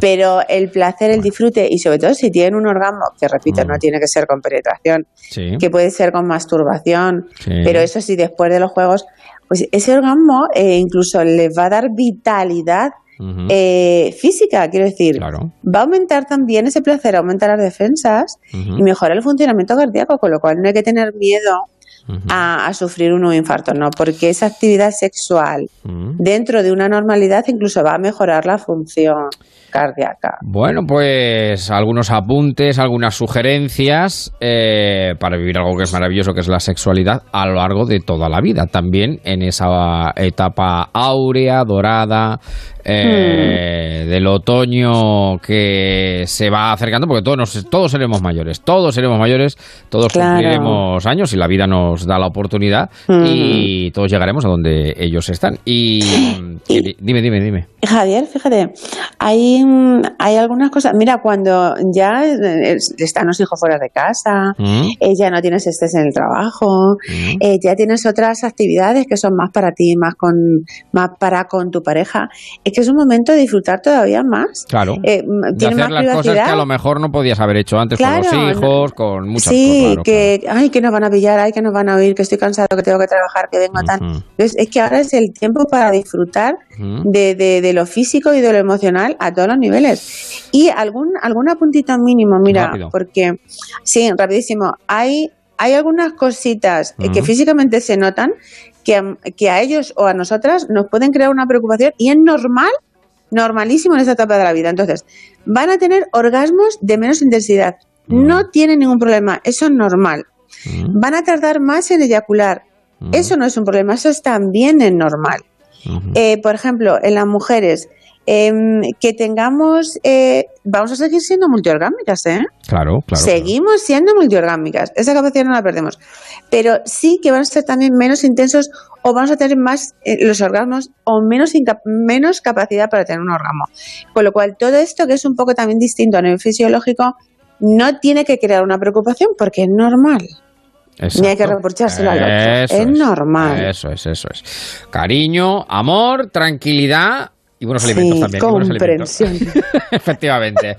Bueno, pues una pincelada para eh, nuestros mayores, para animarles a disfrutar eh, Sí. de manera diferente, pero en plenitud de nuestra vida, y en este caso de nuestra vida sexual. Querida María Ángel Esteban, bueno, que nos sentimos, que nos veremos, que nos escucharemos Todo. y que nos encontramos en, en la onda. Te mando muchos besos. Ana, que está jovencísima, pero jovencísima no, lo siguiente de lo siguiente de lo siguiente. Así Pues que- si ya casi para disfrutar de ese tipo de sexo. no, no, no, es mentira. ¿De qué me men- está hablando? Mentira todo.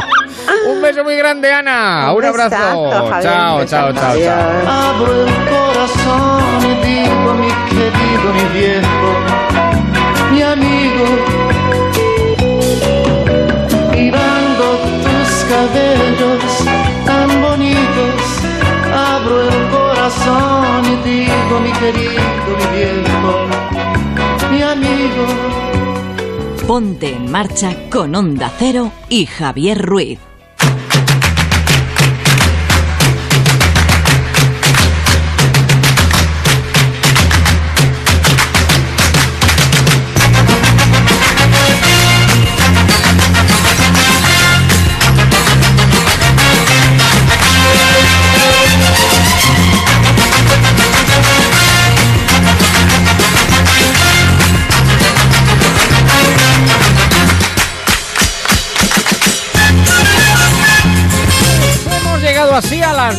23, las 8 y 23 en Canarias, avanzando en esta tarde-noche ya del sábado.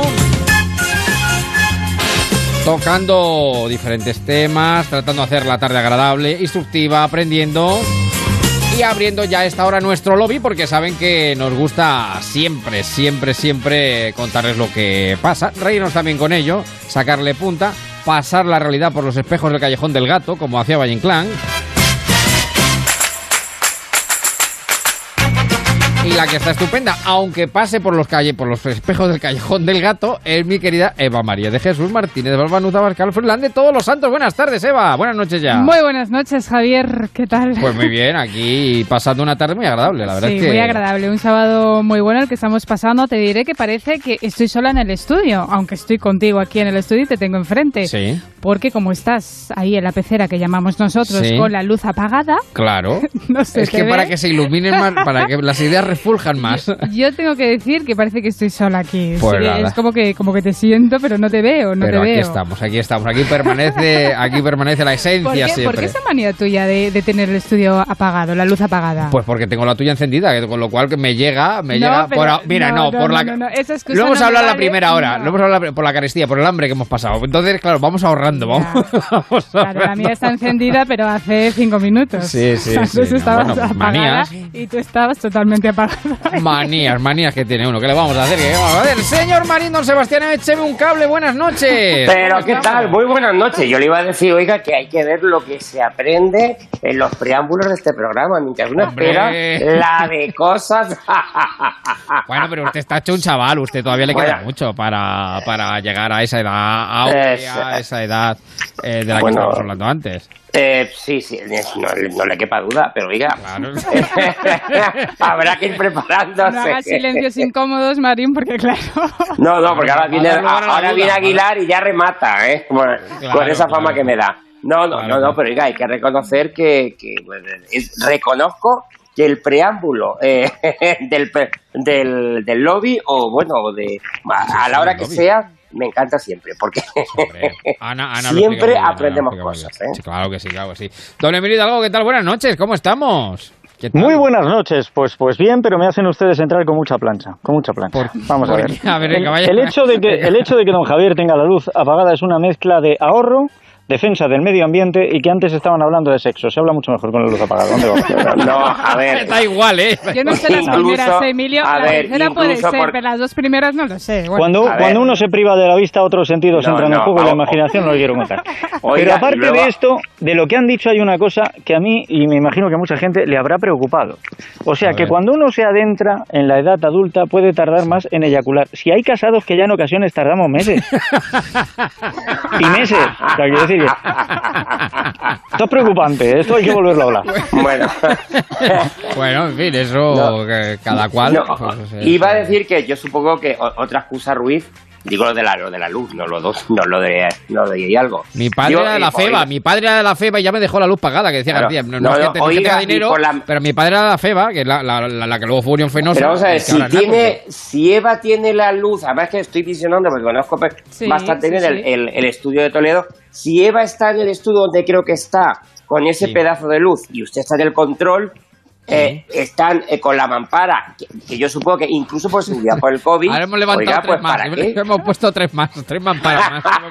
A ver, Eva, Eva ahora mismo solo ve de, de don Javier una silueta recortada en azul por la luz del monitor. Bueno, eso es complicado, Sí, ¿eh? eso es. Eso, Yo hay una eso- silueta, me veo a mí reflejada en el cristal, una silueta, pero bueno, como ya le Bueno, veo tanto el- todos los días, ver, pues el artista, el artista del trapecio tiene que estar cómodo cuando hace su actuación, pues déjenme que esté y cómodo. hay que decir oiga, que los sí. estudios están aquí muy bien dotados y Claro, todo puesto y bien. No es que no paguemos la luz, sino que no encendemos, que es otra cosa. Hay que subir y bajar mucha escalera. pero eso Claro, claro, bien. claro, porque es casa antigua en Toledo, ya casa, casa de, casa de Oiga, es verdad. Ah, eso sí, la luz la tiene apagada, pero el aire Oiga, y la tiene hay que pingüinitos decir, con él, tiene la fachada de Onda Cero Toledo es Pues espectacular. maravillosa, es maravillosa, claro que sí, es casa, casa antigua. Aguilar, don Manuel, que no le damos bola, ¿qué tal? Muy buenas noches, Estepona, ¿cómo estamos? Muy buenas noches Estepona. ¿Cómo le va la vida, amigo? Pues mire usted, la verdad, encantado. Aquí ya empezando el mes de septiembre, ya la vuelta a la normalidad, no a la nueva normalidad, sino a la normalidad, que no sabemos cuánto durará, pero Mm. por lo pronto, pues bueno, intentando volver a la situación que esperemos todos. Estoy sorprendido porque eh, veo que estamos muy interesados en hablar de Feijó, de CaixaBank y de Bankia. cuando- Sí, sí, sí, sí.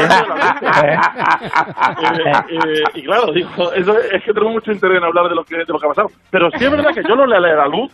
Yo eh, creo que si Javier mira en su foro interior, creo que lo hace porque eh, la luz encendida atrae mosquitos, COVID y a Echenique.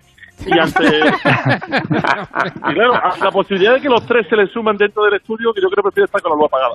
Yo también soy de la luz apagada generalmente, ¿eh? Ah, sí, Eh, bueno. Llevo muy malo de gastar. Sí, sí, sí. Bueno, ¿saben ustedes? sí. eh, Es que somos, eh, somos de, la, de la España de la carestía, si es que venimos Ya. de la España de la carestía. El eh, aire claro, viene, sí también. Pues a eso vamos, Ruiz, ¿eh? O sea, que David... Esa frase, esa frase en este Nos vamos país, entrenando, nos, nos vamos entrenando ya. esa frase en este país, Ruiz, de quién Sí. está en el pasillo cuando está la luz del pasillo encendida. Pero quién está en el pasillo. Llevo Sí, 10 sí. minutos en el pasillo con la luz encendida. Eh, durante, durante el estado de confinamiento, el estado de alarma, eh, uno ha tenido tiempo de leer muchas cosas y como me gusta mi cotillar, Enciclopedias. pues le- leí, leí un informe, leí un informe, un estudio científico que dice que los mamíferos suelen ver bastante bien en la oscuridad, pero desde que el hombre descubrió el fuego hemos ido perdiendo esa capacidad. Claro, porque, Porque siempre estamos iluminando nuestro camino. Claro. Es un buen ejercicio lo de vivir un poquito con la luz apagada para adaptar los ojos. ¿eh? de todas formas, Desde, también creo desde que también- descubrimos el fuego, el hombre ha pasado de ser mamífero a ser un poco mamón. Pero bueno. Sí, sí, también es cierto, también es-. Bueno, eh, mire, las nueve y media, las nueve y media. Las nueve y media, las Es ocho y media verdad que una luz tenue eh, siempre acompaña, ¿eh? Eh, Hombre, y para determinadas cosas... más eh, agradable, lo hace mucho para determinadas cosas es ideal, Eva, ¿eh? Sí, Vamos sí, a ver, sí, y de todas formas, Está- también... está el señor Marín pensando lo mismo. Marín, que No, cuando- oiga, yo, perdone, yo no he hablado de qué. Cuando ha, dicho, cuando ha dicho la experta que con la edad se tarda más en eyacular, he pensado, señor Marín, usted necesita un estado de alarma entero. Bueno, no le voy a contestar como No, usted no, no, entre en provocaciones, no entre en provocaciones que no tienen no tienen ningún tipo No, de sentido. no, no porque puede usted terminar diciendo que en dos minutos entonces no se va a hacer ningún favor. No, no, no, tampoco, tampoco. Si no entra Iglesias cuando le han quitado la banca pública. No, mire, mire, sí, sí, sí. Bueno, por cierto, Yo de que- Iglesia la verdad es que prefiero hablar del moño y del pendientito, ¿eh? que de la banca pública. Ahora pero sí que bueno. hablamos de eso. Pero yo creo que también la, la vida y los mamíferos se dividen entre los, que, entre, los que, entre los que encendemos la luz cuando nos levantamos de noche y los que vamos con la luz del móvil. Vamos con la luz del móvil o con lo que pillamos. O con Que la luna eso- llena. O con la luna llena. Yo, yo eso lo he visto. Hay gente que se levanta yo, eh, por yo, la yo, noche. yo, yo. Hay, gente, hay gente por la noche que se levanta y enciende todas las luces, Ah, va al pues pasillo. eso no, eso no. Pues eso es y, molestísimo. otro- y otros somos los que vamos despacito, Yo vamos A ver, la luz de la luna. Yo A ver, que de yo- noche, de noche sí que pared, tenemos desarrollado ese, o sea, ese don de ir de noche. A ver, yo, A yo ver, os y, más, cuento... y más en verano cuando uno va descalzo. Para eso sirve el dedo meñique, para detectar los picos y patas. Me ha dicho, ha dicho Aguilar la ha clavado, como siempre, dice palpando la pared. Palpando la Oiga, ¿y ustedes no se han dado nunca un coscorrón eh, de noche? Sí, no, bueno, Sí, de día. claro, claro, de No, día. no, vamos a ver, no, lo digo porque yo, a ver, cuando, pues, generalmente cuando los, eh, mis hijos eran bebés eh, y lloraban o tal, eh, yo, yo, yo, más, y más de dos me eché un chichón, ¿eh? Porque claro, eso que vas dormido completamente y a oscuras Ay. y calculas mal. Entonces vas palpando, pero cuando Pero- calculas mal, oiga, el daño que te haces, ¿eh? Y eso que vas andantito despacio, ¿eh? Que es lo que le ha pasado a Pedro Sánchez con Podemos. Pues fíjese que le... Pues ya no lo sé. Yo le digo lo que me ha pasado a mí, yo lo que le ha pasado al señor Sánchez no lo sé. Mire, mire, mire, mire, vamos a ver. Dice, dice Germán, dice, la luz apagada permite más cercanía, atención, meditación y reflexión. ¿eh? Si los oyentes me dan la razón, me dan la Claro que razón. sí. vale. Sí, eso, sí, eso, sí, eso en un es así. dado sí. Eso es así. En fin, que bueno, que bueno, vayan ustedes preparándose para la España de la carestía, como dice don Manuel, y para apagar las luces. Que nosotros, nosotros vamos, nosotros vamos en vanguardia, vamos anticipando lo que viene. En fin. Ponte la máscara, la máscara. Bueno, quedan 28 minutos para las 10 de las 9 en Canarias. Estamos en marcha en Onda Cero. Y esto, aparte de hablar de la luz y de la oscuridad y que parece una clase de filosofía aplicada a la vida, eh, nos dedicamos a repasar la actualidad del día, como aunque dice don Manuel, que parece que no hay. Pero bueno, hay no, cositas, muchas ¿eh? ganas no hay, ¿no? No, pero hay cositas, hay cositas interesantes. Sí, sí, hay sí. cosas, sí, Sí, sí, hombre. sí, sí, vamos sí. a ver, empezamos con la vuelta al cole. Empezamos Bueno, con la sí, vuelta al empezamos cole. con ese, bueno, los contagios siguen aumentando, ¿no? Día a día en este mes de septiembre que acabamos de arrancar con esa segunda ola de contagios y ahora mismo, pues noticias también acerca del coronavirus, del COVID-19. Por ejemplo, el país lleva en portada en su edición digital el curso arranca con los casos de coronavirus al alza en más de 30 provincias. Isabel Cela, ministra de Educación, ha dado una entrevista a Radio Nacional y ha vuelto a mandar un mensaje de tranquilidad. Los colegios son seguros, ha dicho. Me ha acordado, me ha acordado de Don Manuel, me ha acordado de Don Manuel porque escucha ese corte, ese corte que lo han puesto Sí, los compañeros, lo ha sí, puesto sí, Carmen sí. Sabido, nuestra compañera de los servicios informativos a las 9, y el corte que han cogido, efectivamente, de la entrevista de, de Radio Nacional, me ha acordado Manuel porque ha dicho Cela, el colegio tiene su propio cosmos. Digo, toma. Muy Sí, sí. mística todo, Muy mística, muy Va, decía. va a ser, va a ser la Vía Láctea, va a ser la Vía Láctea 2.0, pero por la leche que se van a dar. De todas maneras, recuperando ahora que hablamos de los colegios, las declaraciones eh, de Isabel Díaz Ayuso, presidenta de la Comunidad de Madrid, el otro día en una entrevista en el radio, que dijo en una misma frase que los colegios serán seguros, pero que con toda probabilidad a lo largo del curso se iban a contagiar todos los niños de COVID-19. Me parece una de las grandes afirmaciones de los últimos días. Yo creo que- y yo algunos creo de gripe, incluso. algunos Oiga, de gripe yo creo también. que dijo la, la verdad como, como un pino, ¿eh? Pues sí. De las cosas como son. O sea, lo que pasa es que, claro, eh, pues, la, la- la corrección y luego la, la parte incorrecta. O sea, o- Esto o- solo o- se cura de dos vías. Esto tiene dos soluciones. Una, morir de hambre todo el mundo hacinado en su casa con una Mm. medida del siglo XIV, ¿eh? que es el confinamiento. O dos, con una vacuna que ponga fin a este a este desangramiento económico que se está produciendo en este país. Bueno, vamos a ver. Mira, a ver. Yo, yo creo que sobre todo tenemos que poner sentido común. Yo creo que cada persona tiene que tener distancia, mascarilla e higiene. En todo momento, en todo momento Sí, aplicarlo. sí, Y, y eso va a ser mejor que cualquier medida política y que incluso la vacuna. Esta primera vacuna va a llegar muy pronto, va a llegar con muchas prisas. Me dan miedo los efectos secundarios de la, de la vacuna. De la primera. Dentro de un tiempo ya tendremos una vacuna más. Pero ahora mismo yo mi esperanza la pongo en el sentido común de la gente y en un tratamiento eficaz. De todos modos, yo creo que, a ver, va, va, fíjense que está aumentando y a- y en el momento que se abran las puertas del colegio van a aumentar de, de manera exponencial.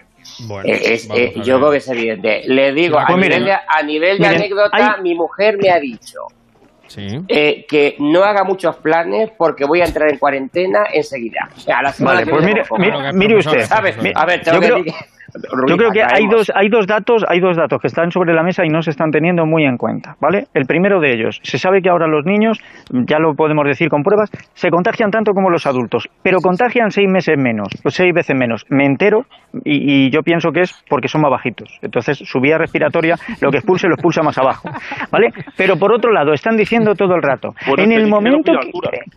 Eh, de- dependiendo cómo sea el niño también. Algunos le estornudan ya en el cogote. Mm, Pero eh, están diciendo, cuidado porque eh, en el momento que un niño tenga síntomas habrá que aislarlo. Y si hay más de dos, pues ya la clase entera. Y, oigan, es que hemos descubierto que la inmensa mayoría de los niños son asintomáticos. Ya. Con lo cual puede haber una clase entera de Sí, niños que bueno, tengan el coronavirus yo- y sean todos asintomáticos. Mire, yo o sea, que esto ahora es un y- poco la trampa también. Y yo luego, eh, por, por poner un poco de humor a la cosa, bueno, que tampoco es que la tenga mucho, eh, yo no sé, lo, lo que no sé es el tiempo que van a tener para dar clase. Porque se- entre que llegan al, al colegio o instituto, les ponen el termómetro, mm, eh, es que, oiga, pues que cuando quieran... Es que en esto hay una cosa que a mí me preocupa, que es verdad que estamos todos eh, pendientes de toda la evolución del COVID-19, mucha inquietud, incertidumbre, sobre todo padres y madres, ¿no? En esta vuelta al colegio, también por parte de los docentes, pero es que parece que se queda en un segundo plano Mm. El objetivo real de los colegios y de los institutos, que es el conocimiento, aprender y la educación. Claro. Y la socialización. También, pero que estamos tan pendientes de cómo al final se va a llevar a cabo pues todos los protocolos de, de seguridad y de, y de prevención que parece que nos olvidamos de, de lo que realmente hay que hacer en un Pues, colegio. Eva, no, yo- no es que nos olvidemos, Eva, es que a lo mejor otra lección que se le va a dar a los niños es decirles, mira, venir aquí, pasar a clase, dentro de un rato volvéis a casa y así es como muere el yayo, ¿lo No, veis? pero Qué bonito. a- a- ahora en serio, yo, yo creo, a ver, yo, yo puedo hablar, claro, puedo hablar por, por algún centro en concreto, pero, pero yo, creo que, yo creo que debe ser la gran generalidad, ¿eh? Eh, que lo están pre- sobre el papel lo están eh, preparando, y lo Sí, están sí, sí, lo preparando, están preparando muy mucho, bien, mucho, muy, mucho, muy mucho, bien. mucho, Ahora bien, de, de, la, de, la, de la teoría a la práctica, yo creo que ya ya veremos. Por favor, que nos pongan que nos pongan en el Facebook cuántos colegios tienen ya los termómetros de infrarrojos, porque si cada niño tiene que estar cinco minutos con el termómetro y luego un minuto ver, lavándose la no. mano cinco veces al día, oiga, Emilio, por lo menos en el que yo hasta en el que yo conozco anda hay 500 alumnos han dado eh, la junta da- en este caso la junta de Castilla-La Mancha tres termómetros. Pues Eso entonces es quien se va a dar de baja es el termómetro, la Claro. primera mañana. No creo, es decir, yo Nadie supongo duda. que el porcentaje será similar en el resto. A ver, aquí Mari, nadie duda. A ver, a ver, a ver, es, que, es que nadie está dudando del el interés de las direcciones de los colegios y de los profesores, ni de la consejería, ni de las delegaciones de educación, ni del trabajo que se está realizando, ni de las ganas que se está poniendo, ni de eh, eh, todo el pensamiento para evitar que suceda. Pero en el momento que se junten niños en un sitio, yo me veo en un momento dado película de los hermanos Calatrava, de eh, Robertito no pise la raya, Arturo por la flecha. Sí, totalmente. Es que va a ser imposible, es que al final muy Va a ser imposible. Yo le aconsejo que en septiembre se apunten a Disney Plus, que en octubre sube el precio. Hay que decir que es verdad que los equipos directivos de todos los centros educativos se han volcado y se están volcando. Están, no, no, no, no, no, están trabajando sobremanera, ¿eh? justo a algunos Claro, comentarios que no, no, no, no. están No, no, no, no, no.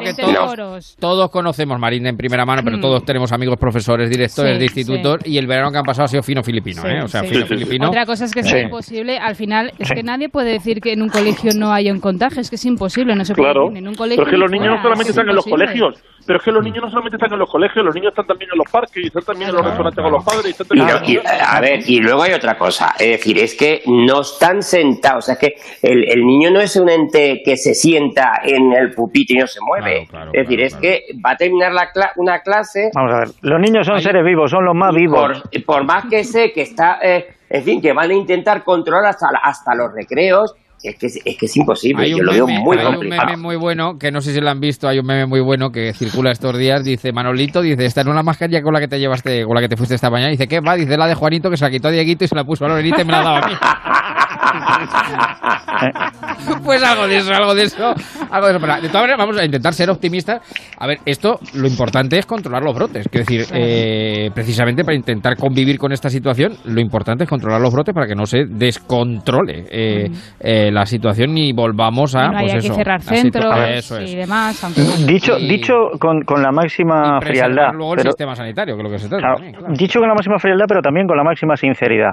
El objetivo de esto, porque el cálculo que se hace es que al final nos vamos a contagiar todos, es Todos. que no nos contagiemos todos al mismo tiempo para no saturar la sanidad y que así solo mueran los que por sus condiciones de salud o físicas no tengan otro remedio. No se pueda atajar la infección del virus, ¿vale? Pero aquellos que sí que puedan superarlo con tratamiento, con buenos cuidados, pues tengan ahí esa puerta abierta. O sea, Claro, que no es, se sature, es tan que no duro se como sature esto. el si- claro, que no se sature el sistema sanitario, que no pase lo que ya pasó y que marzo. eh, hubiera, personas, claro, que, que fallecieran porque, por ejemplo, no tuvieran un respirador, que es- esa es la cuestión. bueno, Eso, eso, eso no se puede Claro, hace, hace ya días, hace ya días que en Madrid hay hospitales que en marzo, en mayo, en abril no lo hicieron, están derivando enfermos de COVID porque se ven superados. O sea que, por favor, mucha precaución. Precaución. 19 para las 10, las 9 en Canarias. Money makes the world go around, the world go around, the world go around. Money Bueno, y algo, fíjese, esto me da esperanza de que algo vuelva a la normalidad porque las fusiones han regresado y eh, las fusiones siempre nos acompañaron. Y bueno, ahí está pedazo de fusión. Eh, CaixaBank con Bankia. Mm, nada más, nada menos. Madrid y Cataluña.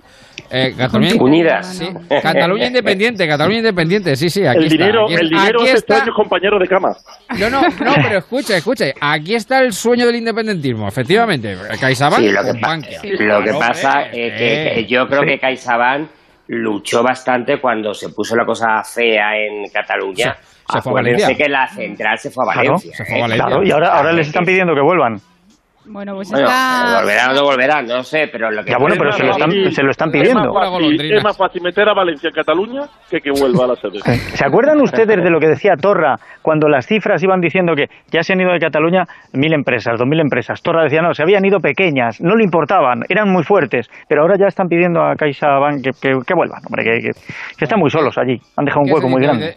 ¿Qué se dice de la fusión? Bueno, pues es Eva? uno de los grandes temas, sin duda, de, de las últimas horas desde que se supo ¿no? el jueves por la noche y ahora mismo eh, ocupa muchísimos eh, titulares, noticias en los diarios. Esta gran operación financiera, ¿no? CaixaBank, banca que tercera y cuarta entidad eh, en España que daría lugar al mayor banco en el país. La fusión se prevé que se cierre en unos días, en unos 10 eh, concretamente, y vemos también luego la cara política, ¿no? De esta Sí. gran operación eh, financiera. Si nos Clarísima. vamos, sí, totalmente. Si nos vamos al mundo, lo Calviño, lleva- Calviño no lo sabe desde el jueves, ¿eh? Ya, claro, ahí va, no, ahí no, va, no. ahí va el tema. Nosotros Ahí va el sí, tema. pero Calviño no. porque el mundo precisamente va por ahí. Aguilar en portada lleva a CaixaBank Bankia. Calviño no informó a Iglesias, pese a que conocía la fusión desde hace meses. ¿no? La vicepresidenta del gobierno, eh, responsable de economía en el gobierno.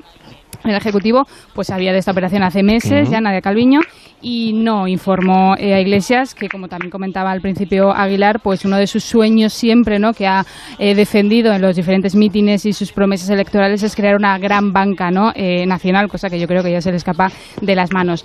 Luego también, por ejemplo, La Razón eh, lo lleva también en, en la portada, dice Sánchez ocultó la fusión banca, de Bankia, CaixaBank, a Iglesias en la comida, la tuvieron el lunes, comieron, hablaron de todo un Con- poquito, presupuestos perdón- por aquí, con perdón por de la allá, expresión, pero de Bankia y CaixaBank nada. De, eh, son las 10 menos cuarto casi, que me perdonen los oyentes, la, la, la expresión, pero esto, eh, Iglesias ha sido como el corrudo, que es el último que se entera. Vamos, Vale, se ha cargado. El último Luis, que se entera, vamos. Esto, esto se ha Sí. cargado a dos. Mire, Sí. a Torra le queda ya, para Banco de Cataluña le queda Caixa PNB. Sí. Claro. Y, Sí, sí, y a sí, Iglesia, para tener una banca pública, le queda la caja de arquitectos. Pues Sí, sí, sí, poco más, poco más, poco Por cierto, que también en La Razón llevan el tema del independentismo en referencia a este tema, porque dice los empresarios independentistas contra la fusión porque es un ataque para españolizar eh, CaixaBank, dicen. ¿no? Claro, uno de, lo- de los... Pero sí, tienen a ver, claves, ¿no? España, Por eso es una bobada porque España, yo creo que españolizada está desde hace ya muchísimo tiempo y yo, y, y yo es muestrar de, de ello. Porque es o sea, española, básicamente. Ah, claro. Vamos a sí, ver. pero, pero que nunca, pero que no lo ha dudado nunca. O sea, que, que yo creo que, que, no me imagino yo en ningún momento que CaixaBank ni ninguna otra entidad bancaria catalana, por muy nacionalista que se sintiera, rechazase a un cliente por no ser eh, catalano hablante. O sea, vamos a dejarnos de tonterías ya. El dinero no entiende de idiomas y ellos lo saben muy bien, que el dinero les ha gustado siempre. Una pregunta, para saber si Caixa es catalana o no, ¿quién Sí. tiene que votar? ¿Los que diga Torra o los accionistas? Los accionistas, los accionistas. sí, sí. Ah, hombre, yo, yo, a ver, yo digo, no, iba a decir, ahora ya hablando en serio, yo creo que no es mala noticia porque es por donde va, es por donde va el, el mundo y, eh, y ante eso no podemos poner coto. Sí me preocupa, honestamente, eh, que ahí mm, yo creo que inexorablemente se van a perder puestos de trabajo. Y tal y como está la situación, es lo que yo creo que nos debe de preocupar. todo tiene una parte buena y una parte mala, ¿eh? Claro. Todo tiene una buena parte y una, una mala.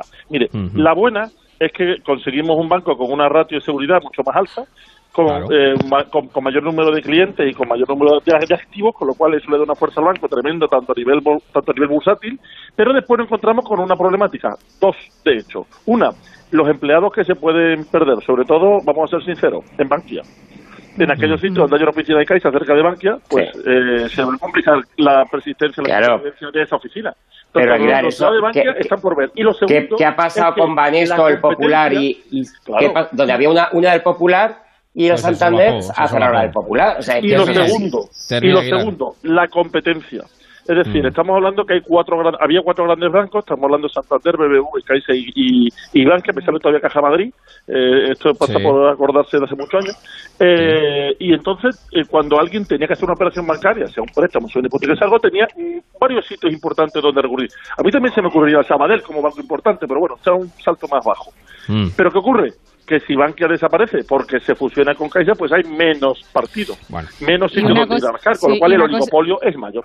Y una cosa importante también en esta fusión CaixaBank Bankia, eh, recuerden que se inyectaron 24.000 millones de euros de las arcas públicas, en este caso a Bankia. Solo Que es lo que quiere Podemos que eh, se devuelva, ¿no? Bueno, eh, bueno, Podemos y yo creo que el resto de españoles que todos hemos eh, puesto nuestro dinero a la causa, quiero Lo decir. devolverá, lo devolverá. eh, lo Bueno, devolverá, bueno, no, claro. bueno, Supongo. vamos a ver, vamos a ver Sí, por qué. Claro, un préstamo es un préstamo. Sí, bueno, un préstamo. Hay que vale, devolverlo. Pero solo se han devuelto desde aquella fecha Hay que 3.000 devolverlo. millones de euros. Lo Entonces ahí hay mucho mm, dinero encima de la mesa que al final se inyectó en Bueno, Bankia. pero y con siempre- esta fusión- Hombre, yo- yo y son supongo- muchas cosas que Siempre- todavía no se han definido siempre podrá- el plan de a negocio. Yo ¿no? supongo Eh, que la fusión, que en la fusión no, irá recogido eso también. En, en el momento que gobierne, en el momento que gobierne la izquierda en este país, ya verán cómo lo devuelven. Aguilar, venga. Es que ¿Qué en izquierda? Bankia no se produjo la inyección de dinero, no hubo una inyección de dinero. Lo que hubo en Bankia fue una adquisición del 64% de las acciones de Bankia a cambio de los 26.000 millones de euros. Bueno, lo puede Por llamar tanto, usted como quiera, lo- Aguilar, pero es no, una pero es que, el, es que el Estado es propietario, el Estado, Estado es propietario, es claro. propietario del 62% de Bankia y será propietario del 14% del banco, que venda sus acciones. a veces lleva en portada también el tema y dice precisamente sobre esto que estamos hablando, Sánchez de renuncia a recuperar 16.000 millones de Bankia. Bueno, pero está el pendiente Pablo Iglesias que lo empeñe y se recupera. Ah, bueno, pues algo vamos a algo ver. recuperará, Sí, sí, seguro. sí, seguro, seguro, que algo recupera. Bueno, y Feijó y Urcuyu, que son hoy protagonistas también, que han tomado posesión esta mañana, ¿no? Sí, han tomado eh, posesión. eh, por ejemplo, en Feijó, el presidente de la Junta, Alberto Núñez Feijó, ha estado acompañado de Pablo Casado y también de Ayuso y ha apelado a la moderación y a la estabilidad. eh, lo recogen Sí. también los diferentes diarios en sus ediciones digitales. Y también Urcuyu, que ha asumido formalmente la presidencia, como decimos, del gobierno vasco. Y ahí ha estado Fernando Grande Marlasca, ha estado el, el ministro de- del Interior. Y bueno, pues también protagonistas en este Por cierto, que ha estado muy bien. Oiga, del gobierno, del gobierno, ¿quién ha ido con Núñez Feijóo? Eh, la ministra de Administraciones eh, Públicas, creo. Eh, Estaba muy, estaba muy emocionado el señor Feijóo, ¿eh? Sí, sí, sí, sí, se ha emocionado, se ha emocionado. Que digo que, eh, hablando de Marlaje, que igual que otras veces le hemos dado y tal, hay que reconocer que, por ejemplo, la reacción que tuvo al cartel de Patria le honra, porque claro, es decir, él sabe mejor que nadie que ha estado como juez en la Audiencia Nacional lo que ha supuesto, lo que supuso Eh, la ETA. ahora que, sa- sí, ahora sí. que sacas el tema, eh, a mí a ver, no- hay que ver la serie, pero me parece, eh, mm, pero en fin, voy a utilizar una palabra fea, pero me parece, eh, eh, iba a decir prostituir, tampoco es eso, pero eh, un pedazo de libro como es Patria, que Mm. se vea envuelto en una polémica de estas, yo creo que es improcedente completamente. A y ver, yo creo que ahí, sido- De hecho, ahí esto a solo ha HBO sido- hay que dar un tirón de orejas. Yo lo siento Esto, mucho, solo ha sido un poquito de falta de principios. O sea, valoraron el impacto que iba a tener el cartel y les interesaba más ese impacto por la repercusión, por el atractivo que pudiera tener para captar público, que eh, el daño que estaban haciendo por detrás. ¿no? Entonces, Pues, es una falta de eh, principios. eh, nada no se puede, no se puede, eh, en fin, eh, echar abajo eh, un pedazo de libro. No Por sé si supuesto leído no. la novela, Bueno, Pero de pero es que, que creo porque que yo ese creo que el señor Aramburu no eh, eh, abajo eh, esa Oiga, novela de Aramburu. Bueno, Pues mire, de no, no, de no, vamos a ver, el propio escritor eh, ha- eh, mostrado su, Sí, su descontento su- su descontento. Sí, sí, y sí, yo espero que la serie como mínimo transmita el sentimiento que hace Del que- libro, que- del que- libro. del libro, ¿eh? que es que, pues, eh, al margen de dos escenas, que va bastante en línea eh, con el libro A también. ver, dijo Aguilar que, Aguilar que pide la palabra, De- venga, Aguilar. de. Nada más decir que se le nota mucho lo- los cariños. Eh, cuando fue Cristóbal Montoro y Soraya de Santa María, en su Sí. discurso hablaba de una Euskadi más libre, de, una Euskadi, de una Euskadi más, más, más, más, más propia, y hoy en cambio ha hablado de lealtad a la corona y a la constitución. Se le nota mucho cuando está Grande Marlarca y cuando está Montoro o Sá de Santa María. Bueno, pues déjelo mejor así, pues ya está, déjelo Bueno, mejor así. oiga, Me eh, recuerde que, que Amor... Recuerde que esta semana nos hemos enterado que Amor España tiene al- hasta Esquerra Republicana. Efectivamente, efectivamente, de efectivamente. Eh, Hacienda. Eso lo dijo Montero, lo dijo Montero, el amor España de Esquerra. Bueno, que nueve para las diez. Soy yo la que Bueno, en la que sigue ahí y hoy ha sido protagonista, creo que por una entrevista, es Arrimadas, ¿no? Sí, Inés Arrimadas, que le he escogido yo esta canción a Inés Arrimadas, soy yo la que sigue aquí, porque fíjense, después de todo lo que ha pasado, Ciudadanos, eh, Albert Rivera, que de repente he tenido que pensar hasta el nombre, Albert Rivera, sí, porque ha sido como un lapsus, eh, que bueno, está retirado, él con su eh, paternidad, ¿no? Eh, muy bien, nos alegramos de ello, pero claro, fíjense Inés Arrimadas, qué ejercicio ella con sus 10 diputados ha sabido como escoger de Hombre, repente y situarse tiene- en el sitio porque- donde yo creo que porque todos es la cabeza política mejor amueblada que tiene ahora mismo bueno, este país. pues ella que tiene Sí, llave de presupuestos, tiene llave de presupuestos, yo creo que lo ha hecho bastante bien, ha cambiado de estrategia No. política. No tiene la llave. Bueno, No la tiene. tiene, tiene Un una- llavín, Y yo- un y llavín, me- a mí me da que le van a hacer, me da que le van a la cama, ¿eh? le van No a hacer la cama, yo, ya ¿eh? lo No sé veréis. yo, tiene una llave interesante Inés Arrimadas y yo creo A que ver, está Marín. sabiendo utilizar muy bien Marín, sus 10 escaños. Marín, y que ya sé por dónde va, porque dice que le va a hacer la cama. A ver, para mm, en un momento determinado, para derrotar al enemigo, te tienes que liar con él. Quiero decir, que tienes Claro, que hacerle. pero es que el en- en- enemigo- En, el karate No, pero y en que el es lo que judo. también para hacerle- ahora mismo. Sí, me encantaría que llevarais por razón. supuesto, Por supuesto, para, para que torear, tenga que estar defendiendo yo Inés Arrimada. Para torear al toro, no, no, para torear al toro te tienes que arrimar. Oye, ¿qué, qué, qué pasa? Eh... Pero no, si no pasa nada, pero quiero decir que si este normalmente juego. he sido muy crítica con ciertas actitudes o estrategias que tenía Ciudadanos y que creo que ahora mismo, pues Inés Arrimadas, creo que está jugando está bastante la política bien. útil, la claro, política útil. No, pero pues, vamos a ver, pero vamos a ver si esa polvo. Pues, yo es que, yo es que discrepo, estoy eh, discrepo últimamente con, con eh, bastante con Porque usted se radicaliza con la edad. No, no, no, no, no, no. El sentido más tarde. El, sentido de estado, el sentido de estado, el estar ahí copando el, centro, el dar una lección, porque eh, miren, no no, no sabemos todavía. Eh, el otro día decía, eh, no recuerdo quién era, alguien del gobierno decía que los presupuestos, bueno, que se van a hacer cuentas. ¿Cómo que se van a hacer cuentas en el futuro si ya están pidiendo apoyos? Las cuentas ya tenían que estar hechas para saber cómo se van a hacer los presupuestos. Hay que, Entonces, mandarlos a Bruselas en octubre, ¿eh? el 15 de octubre. Claro, pues y estamos, estamos mirando a ver si no, yo con este no, con este no cambio cromo. No, no, no. no, no vamos a ver. Ah, eh, eh, algo que me encantaría, de verdad, que me encantaría que llevarías razón. Lo que pasa que creo que va a ocurrir lo contrario. Mm, ¿Qué? conociendo el gobierno, ¿eh? Pues no va a engañar nada. el gobierno a ciudadanos. Bueno, pues, pues también se puede. No pero eso será una deslealtad del gobierno. Bueno, pues no es, la no es la primera, ¿eh? No es la primera. Ya, ya, pero será una deslealtad de ellos. No, yo creo que ahora mismo. Si es que no para... puede ser, Eva. El problema es que no puede ser, porque Ciudadanos puede intentar colaborar con Pedro Sánchez en la elaboración del presupuestos pero los números los dan con Ciudadanos. A yo no digo que, vayan a salir los presupuestos. Esquerra Republicana. A Podemos y al no, PNV. No, no, no, no, no, no, no, no, no, no, no. Ahora mismo, Necesita el PP. Mismo, con el apoyo de Ciudadanos y los pequeños grupos parlamentarios, PNV y Ciudadanos y pequeños grupos parlamentarios, quitando a Esquerra y quitando a Bildu, salen los presupuestos. Le sale claro. sin Esquerra y sin Buldo. Y ahora mismo y Esquerra tiene una situación muy complicada en Cataluña a la espera de las elecciones catalana se está luchando por su eh, como digo yo, con el tema de Jules Percat, entonces yo creo que tampoco ellos se quieren mojar mucho con los presupuestos. Yo no digo que vayan a salir adelante con el apoyo de Ciudadanos, creo que ahora mismo la posición que está tomando yo, en esas rimadas es inteligente. Para mí, no, y yo, para mí, fíjese, eh, yo creo que le he engañado aquí, eh, vuelvo a hace 10 minutos, no quiero utilizar otra vez el mismo esto, es Iglesias, que vamos, es que, o sea, ya ha, tragado y, va, no, ha tragado y va a tragar quien a Santa Catalina, vamos, y esto es lo que hay, y no se toca la, no se toca el nivel impositivo de este país lo diga, vamos, y va a tragar, y va a tragar, porque claro, dentro está muy calentito. Es la, es la no se ha dicho el titular del país de la entrevista. Pues dame el titular del país de la entrevista. Que dice, Sánchez sabe que Ciudadanos no va a asumir las subidas de impuestos de Iglesias. Pues ya está. Iglesias,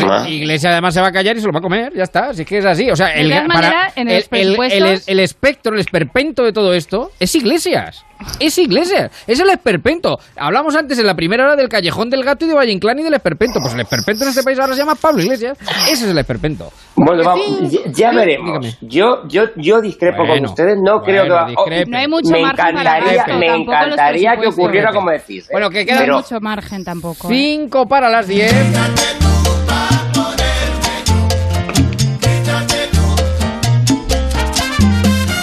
Ahora, eso sí, el otro día todos los delibres le pasaba la mano, rodeado, como, como el, el, tigre que fue, ahora gato de Angora, ahora gatito de Angora. Oiga, con ese Pedro, ese, en eso, mira, en eso pendiente. voy a hablar yo hoy de, de Pedro Sánchez. Anda. Ha hecho lo que eh, García Paje hizo, lo que García Paje hizo con Podemos aquí en Castilla-La Mancha, bueno, comérselo bueno, a besos. Bueno, comérselo a besos.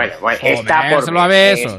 bueno, mire usted, mire usted el tracking electoral de Podemos. Bueno, eh, hablando de tracking electorales. Sí, pues vamos a, a Cataluña porque la vanguardia saca encuestas encuesta de GAT3 dice Esquerra afianza su ventaja sobre Jules Percat, que se asegura la segunda plaza pese al ascenso del PSC.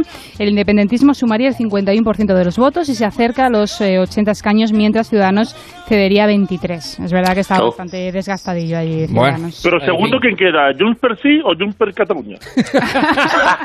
Jules no. Yo no, sé, yo no sé cuál es el de Puigdemont, es. Ya, no, tenían, ¿No tenían una película? ¿Una película? ¿Qué película? Sí, Jumper, ¿no? El... Ah, yo... pues yo creo que sí, que esa es más o menos la si que... Si se fusionan que... todo, que hagan un Jumper Tots y ya está. Jumper Tots, efectivamente. Eso es. Bueno, y luego que me, oiga, que Messi se queda, ¿eh? Que Messi se queda. Sí. Bueno, que bueno, aquí tengo que decir ¿eh? que el otro día yo apostaba porque se iba, ¿eh? Lo que hace la Qué listo ha sido. Hombre. Sí, sí. ¿Qué? no, no, no, no, qué la pela. Qué listo ha sido. Qué? listo porque el, verano que viene el, el, verano que viene le hace un favor al City enorme si se va a ir gratis. Sí, sí, sí. A ver, está claro que el año que viene se va. Entonces ha dicho, mm, yo me voy a, me quedo, no, me voy a meter en camisa de once varas. Porque. Si ahora la pregunta ahora la pregunta es, ¿y qué va a pasar con Jordi Alba? Porque fue Messi el que lo ató y lo mantenía allí en el club, ¿eh? Bueno, que digo que Gibe- como eh, es que triunfó, salió Messi con la pancarta libertad para los presos futbolísticos. eso, eso es lo que ha sucumbido los cimientos de, de, toda esta, de todo este asunto. Bueno, Oiga, ¿y no puede llamar Messi a Iván Redondo para que cuando haga una entrevista como esta, que está todo el mundo esperando, no salgan bañador y chancletas? Eso, Iván Redondo, no se le escapan Ay, ni es papá. verdad, es verdad. Es que, pero ¿en qué momento? ¿En qué estaba pensando? Es verdad, Messi. O sea, la entrevista Es se verdad, le hicieron a salir de la cocina. Han comparado mucho, por cierto, esa fotografía, no sé si se acuerdan del tuit de Girauta aquí en Toledo, en Sí, las sillas del cuando Corpus. apareció Girauta Sí, sentado en el Pensando Corpus, y sí. reflexionando, pues lo han comparado mucho. Ponga, oiga, es verdad, que de vez en cuando ponga un redondo en su vida, lleva toda la razón del mundo, en fin. Conservar nuestra tradición. Bueno, nos vamos retirando prudentemente porque llegan las 10 de la noche, servicios informativos, quinótico, luego sigue la radio, mañana ya Radio Estadio, bueno, selección, y la semana que viene arranca la liga precisamente. Pero antes, antes quiero yo saludar a mi querido Matías. ¿Qué tal, Matías? Buenas noches. ¿Cómo Buenas estamos? noches, Javier. Buenas noches a todos. Pues estoy profundamente preocupado. ¿Por qué? ¿Por qué, hombre? ¿Por qué? ¿Por qué? Porque el titular de esta noche sale directamente de este programa. A ver, Eva defiende a Rimadas. Javier ha hablado bien de Pedro Sánchez. Marín ha hecho un Cayetana. Difiere de todos, pero se queda. Algo está cambiando. Vamos a ver, vamos a ver. Somos en esto, en la diatriba que El único coherente soy yo, Ruiz. Soy el único coherente. Oiga, Yo oiga. analizo movimientos políticos. ¿eh? Yo Ruiz, veo siete yo, partidos. yo que era el que defendía a Zapatero y termino defendiendo a Cayetana. Son La vida todos cambia. ustedes unos veletas. Bueno, pues oiga, Totalmente. pues yo le voy a decir Veleta, porque que me voy a echar de menos a partido.